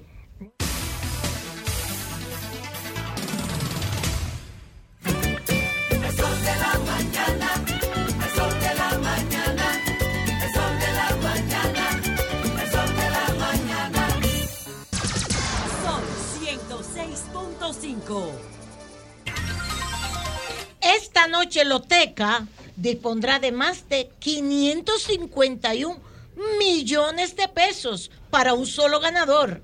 La empresa lanzó recientemente su nuevo Loto Loteca, con el que los dominicanos tienen mayores oportunidades de hacerse millonarios. Para los que sueñan en grande, la empresa ofrece dos sorteos semanales y millones de pesos en premios. Los sorteos se realizan lunes y jueves a las 7.55 de la noche. Loto Loteca. Bien, señores, el vicepresidente del Partido Revolucionario Moderno, el doctor Eddie Olivares, está con nosotros justamente por este proceso eh, que ha iniciado el PRM. ¿En qué consiste este, este proceso de, de apertura eh, del PRM? Sí, buen día. Para mí un gratísimo placer eh, estar aquí en el programa, eh, siempre conversando eh, con, con dos amigas tan queridas y, también con unos amigos queridísimos que encabeza mi hermano Julio Martínez Pozo. De modo que un abrazo y desde aquí, para empezar, un saludo a todo el pueblo dominicano. Sí, expliquemos esta jornada que están realizando ustedes y por qué. Es el inicio de una amplia jornada de incorporación de ciudadanos y ciudadanas al partido. Eh, la, tradicionalmente eh, se hacía a través de programas. eh, cada, cuando se acercaban las elecciones, más o menos lo que está pasando ahora con todos los partidos eh, en cuanto a la inscripción de simpatizantes. Eh, a partir de la ley de partidos eh, se estableció que na- nadie puede pertenecer a dos partidos al mismo tiempo. En ese sentido, la Junta Central Electoral está preparando un reglamento, un mecanismo para eh, hacer cumplir ese mandato del legislador. Eh, Ustedes recuerdan que eh, habían personas que se inscribían en todos los padrones, aparecían en todos los padrones porque la ley no lo prohibía.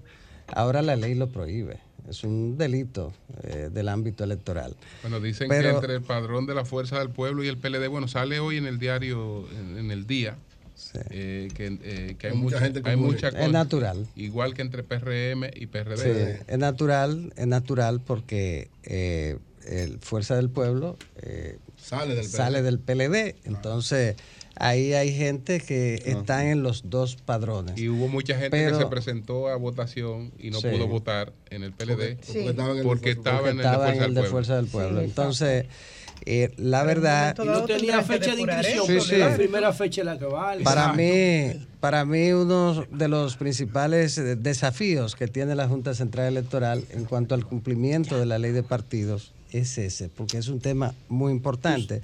Sin embargo, sabes, el Eddie, propio... perdón, eh, dentro de la reforma, yo trabajé la ley, la, la, la, la 215-19 de, Sí, de organización electoral en la 33-18, no quise participar Sí. porque no, le entendí, no, no me interesaba. Pero yo propuse, y no, no, fue, no me lo aprobaron, yo propuse que solamente hubiera un, un padrón nacional fiscalizado por la Junta, electrónico, un solo padrón, y que los partidos en ese padrón tuvieran su militancia registrada con Bueno, una serie de que- procedimientos y protocolos tecnológicos para que no pudieran hacerlo sin que la demás, sin que la comunidad política lo aprobara.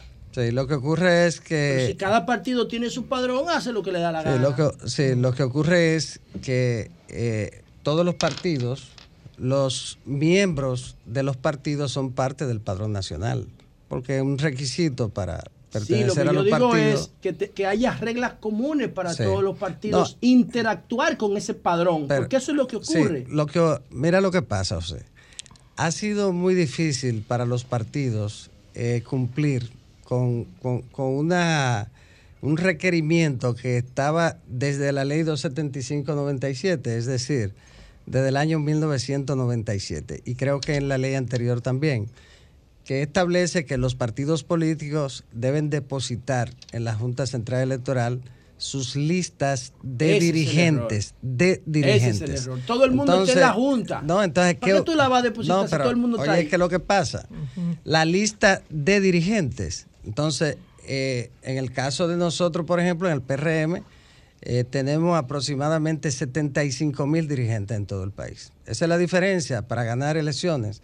Si tú no tienes aproximadamente eh, 50 mil dirigentes en todo el país, tú no Sí, tienes ese es tu- posibilidad ese de es tu- competir. ese es tu ejército. Entonces, Claro. ese es el, es el ejército. Claro. Entonces, la- los otros son simpatizantes. Ese es el ejército de cuadro. Entonces, ¿qué ocurre? La Junta, la ley establece que eso debe ser depositado en la Junta Central Electoral desde el 97, pero eso nunca se ha cumplido. Ni la Junta tampoco ha hecho, eh, ha hecho el esfuerzo Esfuerzo. para que se cumpla. Ahora se fue más lejos y se establece que los, los partidos políticos deben depositar sus padrones, su- sus listas de miembros en la Junta Central Electoral. Entonces, es importante porque eh, en el sistema eh, de partidos nuestros eh, tenemos las primarias como un mecanismo de elección. Eh, además de cinco mecanismos, entre ellos hasta el de las encuestas, que, que es algo eh, absurdo. Pero bueno, el caso es... Y la que consulta, no tenemos de eso, eh, sí, pues, asamblea, convenciones, todo eso. Entonces, pero en el caso de las primarias son unas preelecciones, que eh, son verdaderas elecciones. Entonces, por eso es importante tener los padrones de los partidos. Ahora bien, en el tema de la doble militancia que está prohibida, el propio legislador establece que la válida es la última inscripción. Es decir, que si usted se inscribe en un partido político, tiene que estar consciente de que se está dando de baja automáticamente del partido En el anterior, otro, claro. en el otro. Claro. Entonces, Como dice José, alguien la que- última fecha. Sí, alguien que salió del Partido de la Liberación Dominicana, poniendo el ejemplo, Fuerza del Pueblo, y se inscribió en Fuerza del Pueblo, o, o- o viceversa, ¿eh? entonces eh, ya esa persona queda en el último partido, que es más o menos el sistema norteamericano, eh, que tú te das de baja en un proceso o no te da de baja. Si te da de baja y te inscribe en uno de los dos partidos, republicano o demócrata, puedes participar ¿Qué, en la qué- qué es lo que ustedes aspiran con la jornada? Entonces, Entonces, ¿cuál es la meta? Sí, volviendo a la jornada, eh, la, la- el evento de ayer, un evento muy significativo, eh, muy bien organizado. eh, pensábamos que el espacio iba a ser suficiente, pero no lo fue y una parte se quedó ¿Pero eh, son afuera. nuevos o son eh, no, militantes? no, los que estaban ahí son Dirigentes. dirigentes. Dirigentes. Eso era de dirigentes. Entonces, eh, era el inicio De la jornada de de la crecimiento. jornada de inscripción. Es el banderazo, el banderazo oficial. Entonces, a partir de ahora, Sí. eh, los organismos del partido están abiertos para que todo el que quiera pueda ir a inscribirse. Por supuesto, tiene que llenar formularios con una serie de, de requisitos. Entonces, Doctor, eh, perdón, nada más, ¿tienen locales? Ustedes tienen locales en todas partes. sí, sí, en, que to- yo como en que- to- en todo el territorio Yo nada más nacional. vi por allá, por Atillo, Palma, y es verdad, ¿eh? A, a la fuerza del pueblo, no, un solo local. No, es que nada más, Bueno. nada más hay dos estructuras Doña políticas Consuelo. que no tenía Consuelo. nada más hay dos Doña estructuras políticas, el Mire, PRM y el- PLD, que tienen Ya ellos van a tener presencia locales nacional. No, no, el. PRM ha tenido, no, el. PRM ha tenido locales Ah. desde que surgió. El Sí. PRM, recuérdense que surge con el 95% de lo que era el PRD, Claro. el 95, Ya. pero ahí estaba el 95% Sí, o más de los dirigentes. Sí. Es decir, eh, que Y se demuestra en eh, datos electorales era- también, era- fue un cambio de la sigla. Este es el Partido Revolucionario Claro. de José Francisco Peña Gómez, ahora con una M. Entonces, moderno. En ese sentido, eh, ese evento fue muy simbólico, muy significativo, porque en los nuevos estatutos se establece que la inscripción en el PRD ya no es a través de programa, es permanente. Si el 25 de diciembre el vecino me visita y me dice, eh, Eddie, yo quiero inscribirme en el PRM, yo lo inscribo el 25 de diciembre, Sí, sí. no hay problema. Eh, eh, ese es un cambio eh, muy importante en el partido y quedó abierto ayer con esa eh, gran reunión de dirigentes. Ahora nosotros iniciamos ese proceso. eh, debo decir, eh, El, el Julio, padrón, el padrón Eddie, para concluir eso, y discúlpame, el padrón Eddie es de casi 8 millones ahora. nosotros tenemos eh, alrededor de 2 millones inscrit- inscritos. y, el, y el padrón el general, propósito casi es, lle- 8. El propósito es llevarlo a 3 millones. Bien. De, entonces, Bien. ahora nosotros el- tenemos el una meta, antes de las elecciones, lo voy a decir aquí, la meta, una meta de inscribir alrededor de 1.200.000 eh, ciudadanos. Entonces, eh, eso se inició ayer. Eh, para llegar a un padrón de 3 millones de ciudadanos. Ese es el propósito. Ahora viene ¿Y esa jornada, con tanta gente? esa jornada en todo el territorio nacional De publicidad. Ya nosotros, Julio, eh, le habíamos solicitado a la Junta Central Electoral, primero lo hice yo, luego José 40% Ignacio, del luego José nacional. Ignacio, mediante una carta que le dirigió a- al eh, presidente de la Junta Central Electoral, eh, magistrado Román Jaques y a los, demás miembros para que eh, explicaran en cuanto a la publicidad gráfica. Si era válido que las vallas tuvieran la figura de los líderes aspirantes de los partidos, como ocurre con Fuerza del Pueblo, que tiene vallas en todo el territorio nacional con la figura del Soy presidente Leonel, Leonel Leonel Fernández. diciendo, "Inscríbete aquí". Y tienen, también de, de candidatos. No, locales. ¿Cuál Claro. es la situación? ¿Cuál es, cuál la situación? ¿Cuál es la, cuál es la situación de nosotros? Bueno, ahora con esta apertura del proceso de inscripción, eh, en el PRM las, las, la elección de los cargos de elección popular va a ser a través de primaria cerrada, como se hizo la otra vez. Primaria cerrada. Entonces, para usted competir, tiene que tener gente inscrita en el partido. Entonces, eh, va a ser vital eh, ¿En la conforme, estructura? conforme los dirigentes o aspirantes inscriban, tendrán posibilidad. En ese sentido, eh, por ejemplo, en Fuerza del Pueblo, muchas de las vallas tienen figura no solo de Leonel Fernández, sino de personas que van a aspirar a alcaldes, que van a aspirar a de- diputados. de- de Pero tú sabes por qué lo ya de Leonel, nosotros, ya, Virgil, Porque que él- ya- él- bueno, él da no, pero para por terminar esa parte, partido. para Muy terminar, para esa parte, ya Virgil, ya, ya, ya eh, le preguntamos a la Junta, no hemos tenido respuesta y viene entonces la complicación para nosotros tener frenados a nuestros aspirantes en todo el territorio nacional para que no coloquen valla con su imagen. Entonces, lo Del hicimos partido, con, tiempo. Lo Eso es lo hicimos que con manda. tiempo, la Junta no ha respondido, tenemos frenada a nuestra gente, Bien. pero eh, eh, esperamos que la Junta Bueno, responda con tiempo. Atención, doctor Olivares, a, a que el partido Fuerza del Pueblo pues atraiga con su presidente, ¿no? Un trabajo Bien. institucional, el proceso de La ley es muy clara. Voy a hacer mi pregunta. Eddie Olivares, ex miembro de la Partido Junta Central Electoral, vicepresidente del PRM y director ejecutivo de ese partido. Además, Ah, un, gran maestro teórico. Esto es radio. La gente tiene que saber con quién estamos hablando permanentemente. Una figura nacional. Es radio. Entonces, para el que se conecta ahora, estamos hablando con Eddie Olivares. El maestro Eddie Olivares. Le digo así porque he tenido que consultarlo para fines de estudio. Sí, sí, dile maestro. Eh, eh, en materia electoral. El, el- usted dice que las primarias del PRM van a ser cerradas. Estamos viendo que el PRM tiene una relación muy cercana con muchos alcaldes de diferentes partidos. El presidente ha cultivado esa relación a través de diferentes mecanismos y también eh, con actores y dirigentes políticos de otras fuerzas que se están acercando al, gobierno.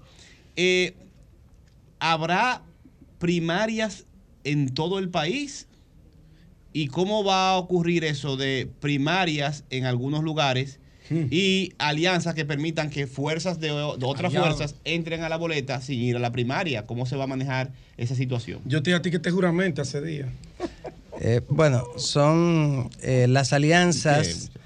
eh, las alianzas eh, se nutren de las eh, reservas de candidaturas. Eh, para las próximas elecciones, eh, 20%. las reservas van a ser por niveles de elección. Es decir, que eh, un partido podrá reservarse el 20% de los candidatos a senadores, que son 32, el Exacto. 20 son 6. Ningún partido puede disponer de más de 6 escaños de senadores. En el caso de los diputados, que son eh, 190, pero 178 que se eligen a través del voto directo, entonces también el, partido dispondrá de unos casi 40 eh, escaños para la reserva. De esa, y los regidores eh, que son, eh, bueno, eh, 700, 978 me parece. Entonces también el 20% de eso.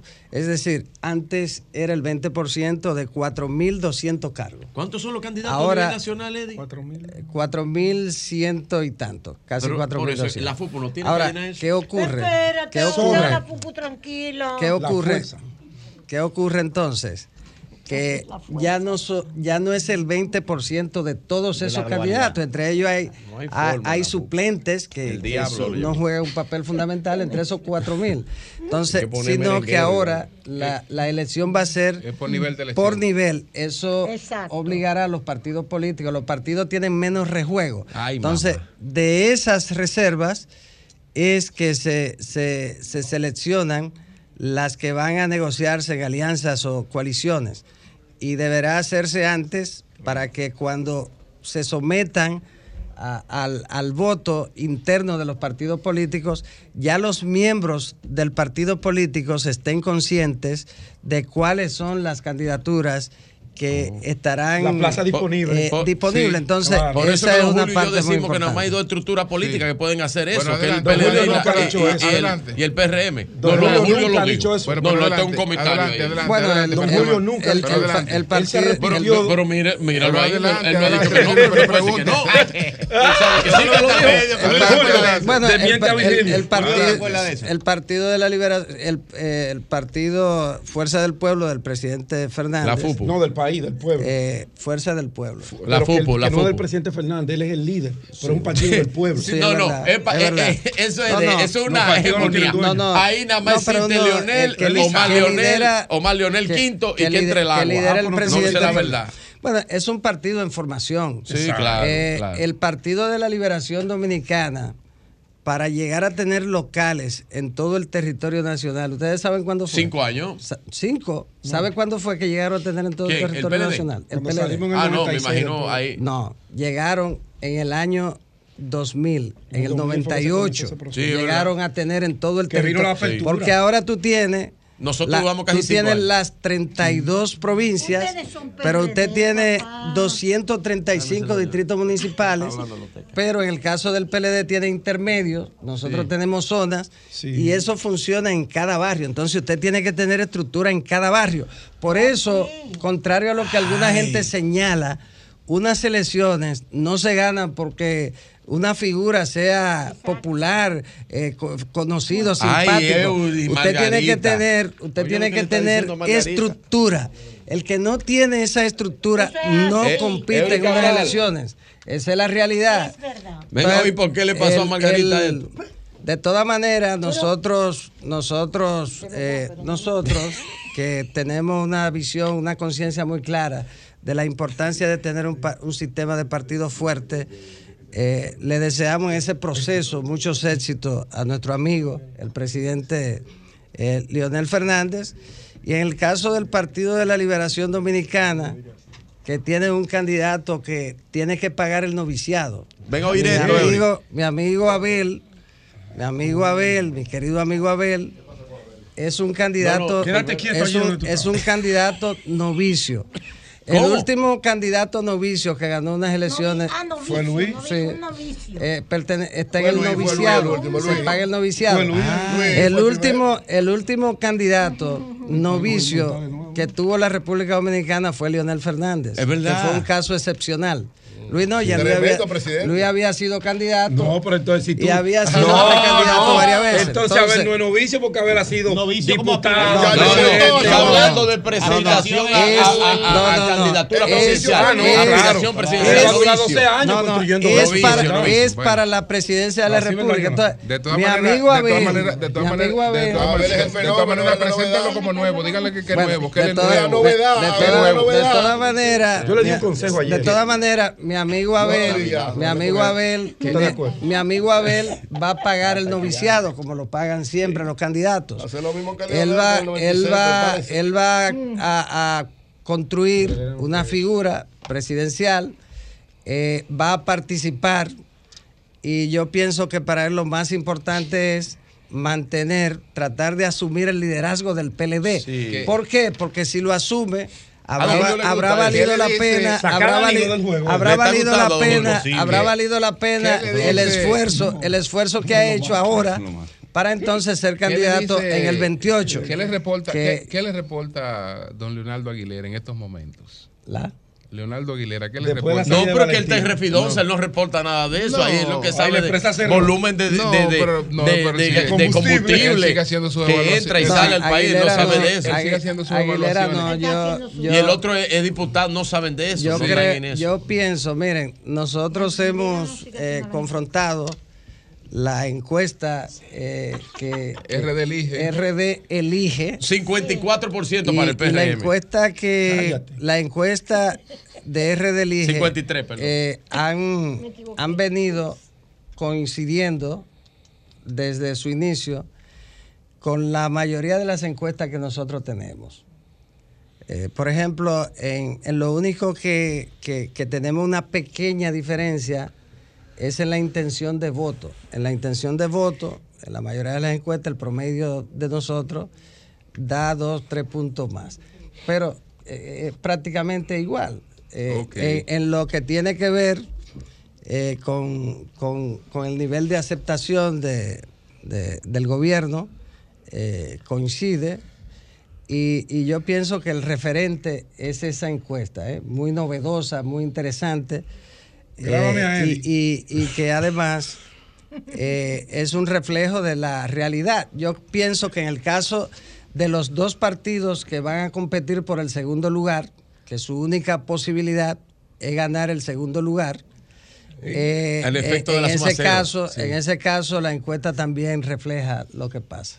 Bueno, pues muchas gracias, muchas gracias Eddie. a Eddie Olivares. Y felicidades, Nosotros- perdón, Julio, felicidades por eh, que el partido, dirigido Sí. por usted en ese sentido, le dio un apoyo al presidente Luis Abinader en su política frente a Haití. Sí. Felicidades. Muchas gracias, doña Consuelo. Y además, eh, fue una felicitación al presidente Sí, por señor. esa decisión responsable y por el La resultado. ha unidad monolítica del gobierno y el Bueno, PRM pues muchas gracias, muchas gracias, muchas Por gracias eso es- a Eddie Olivares. no hablan. Recordar que mañana nosotros estamos desde Santiago, la reunión número 56 Así mismo. del Sistema Integrado de Centroamérica, SICA. Equipo estamos completo. pues desde Santiago. de los Quincuagésima Caballeros. sexta. Así es, Siempre es así es. eh, una oportunidad visitar Santiago. Esa Así- gente que quiere tanto a uno. Así sí, es, Santiago es así chulísimo. es,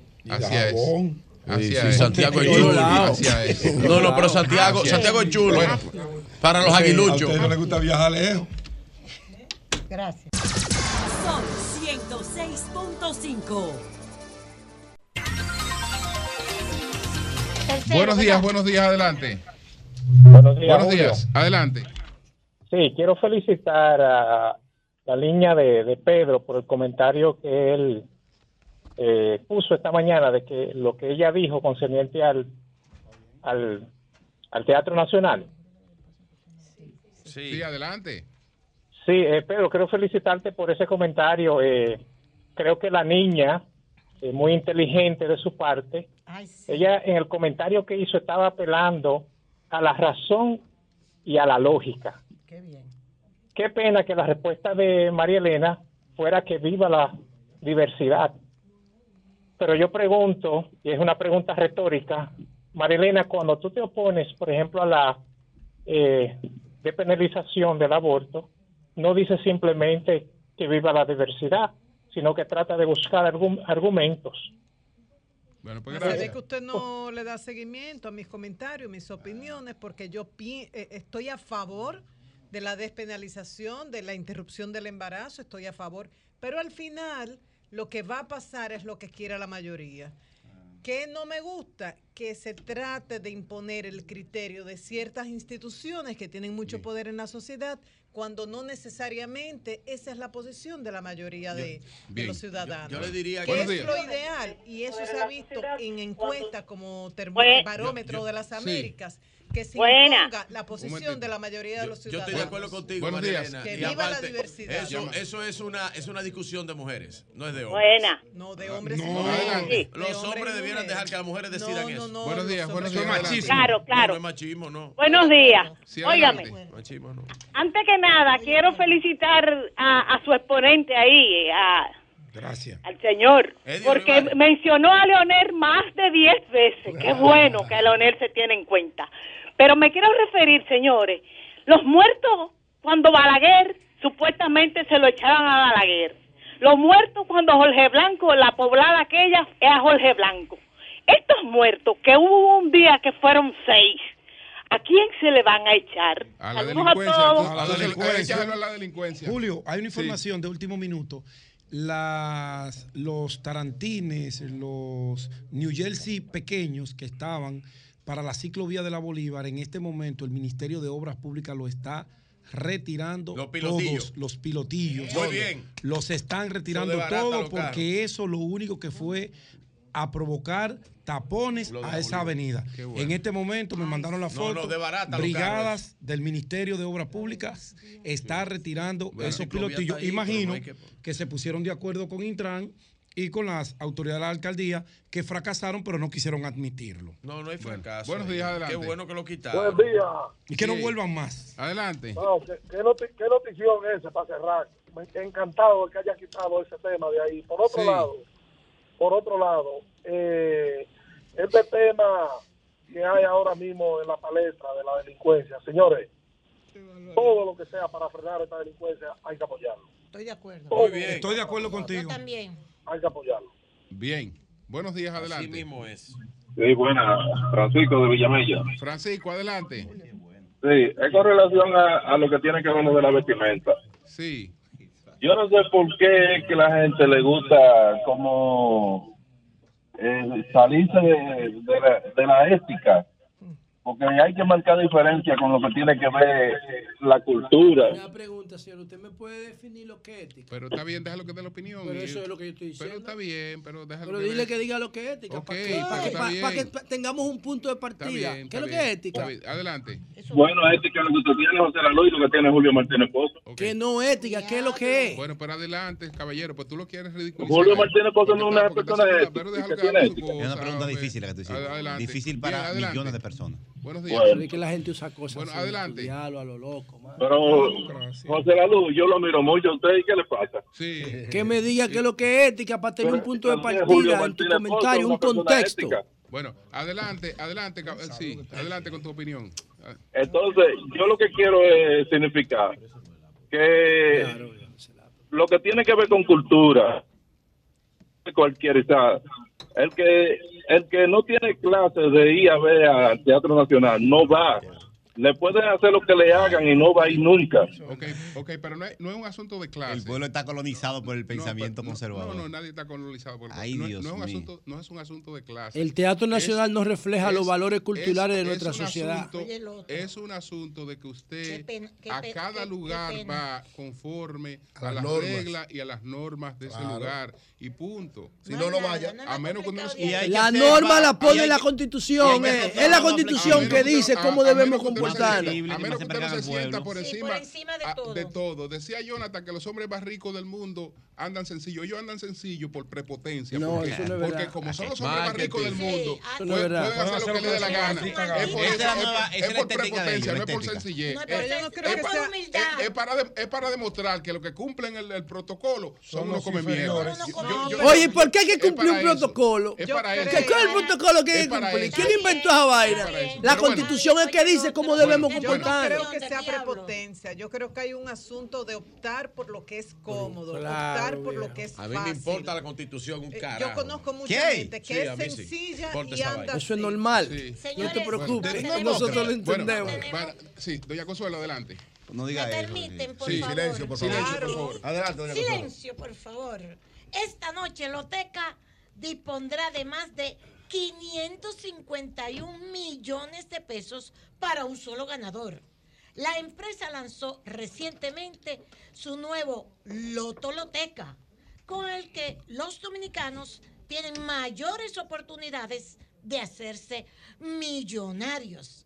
Para los que sueñan en grande, la empresa ofrece dos sorteos semanales y millones de pesos en premios.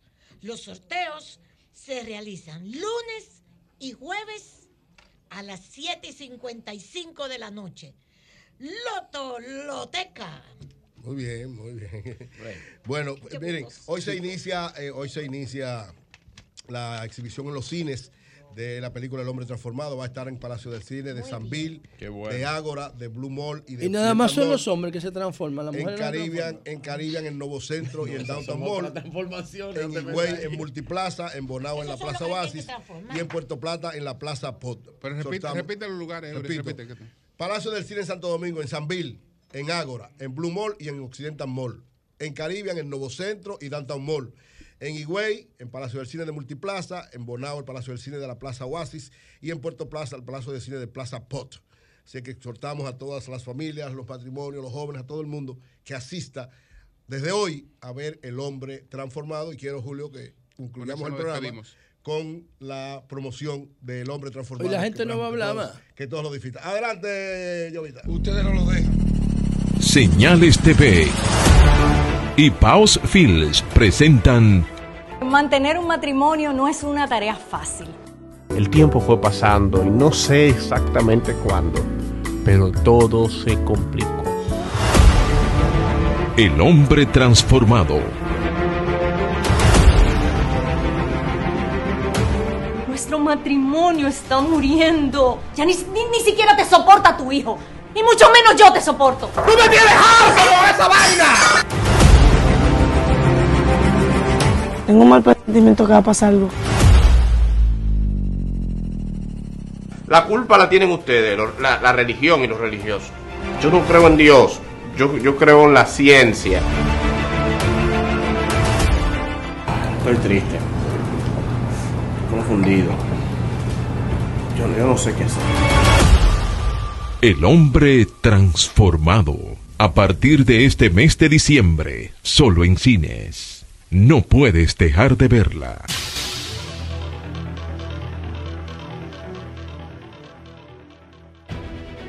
Sol 106.5, la más interactiva.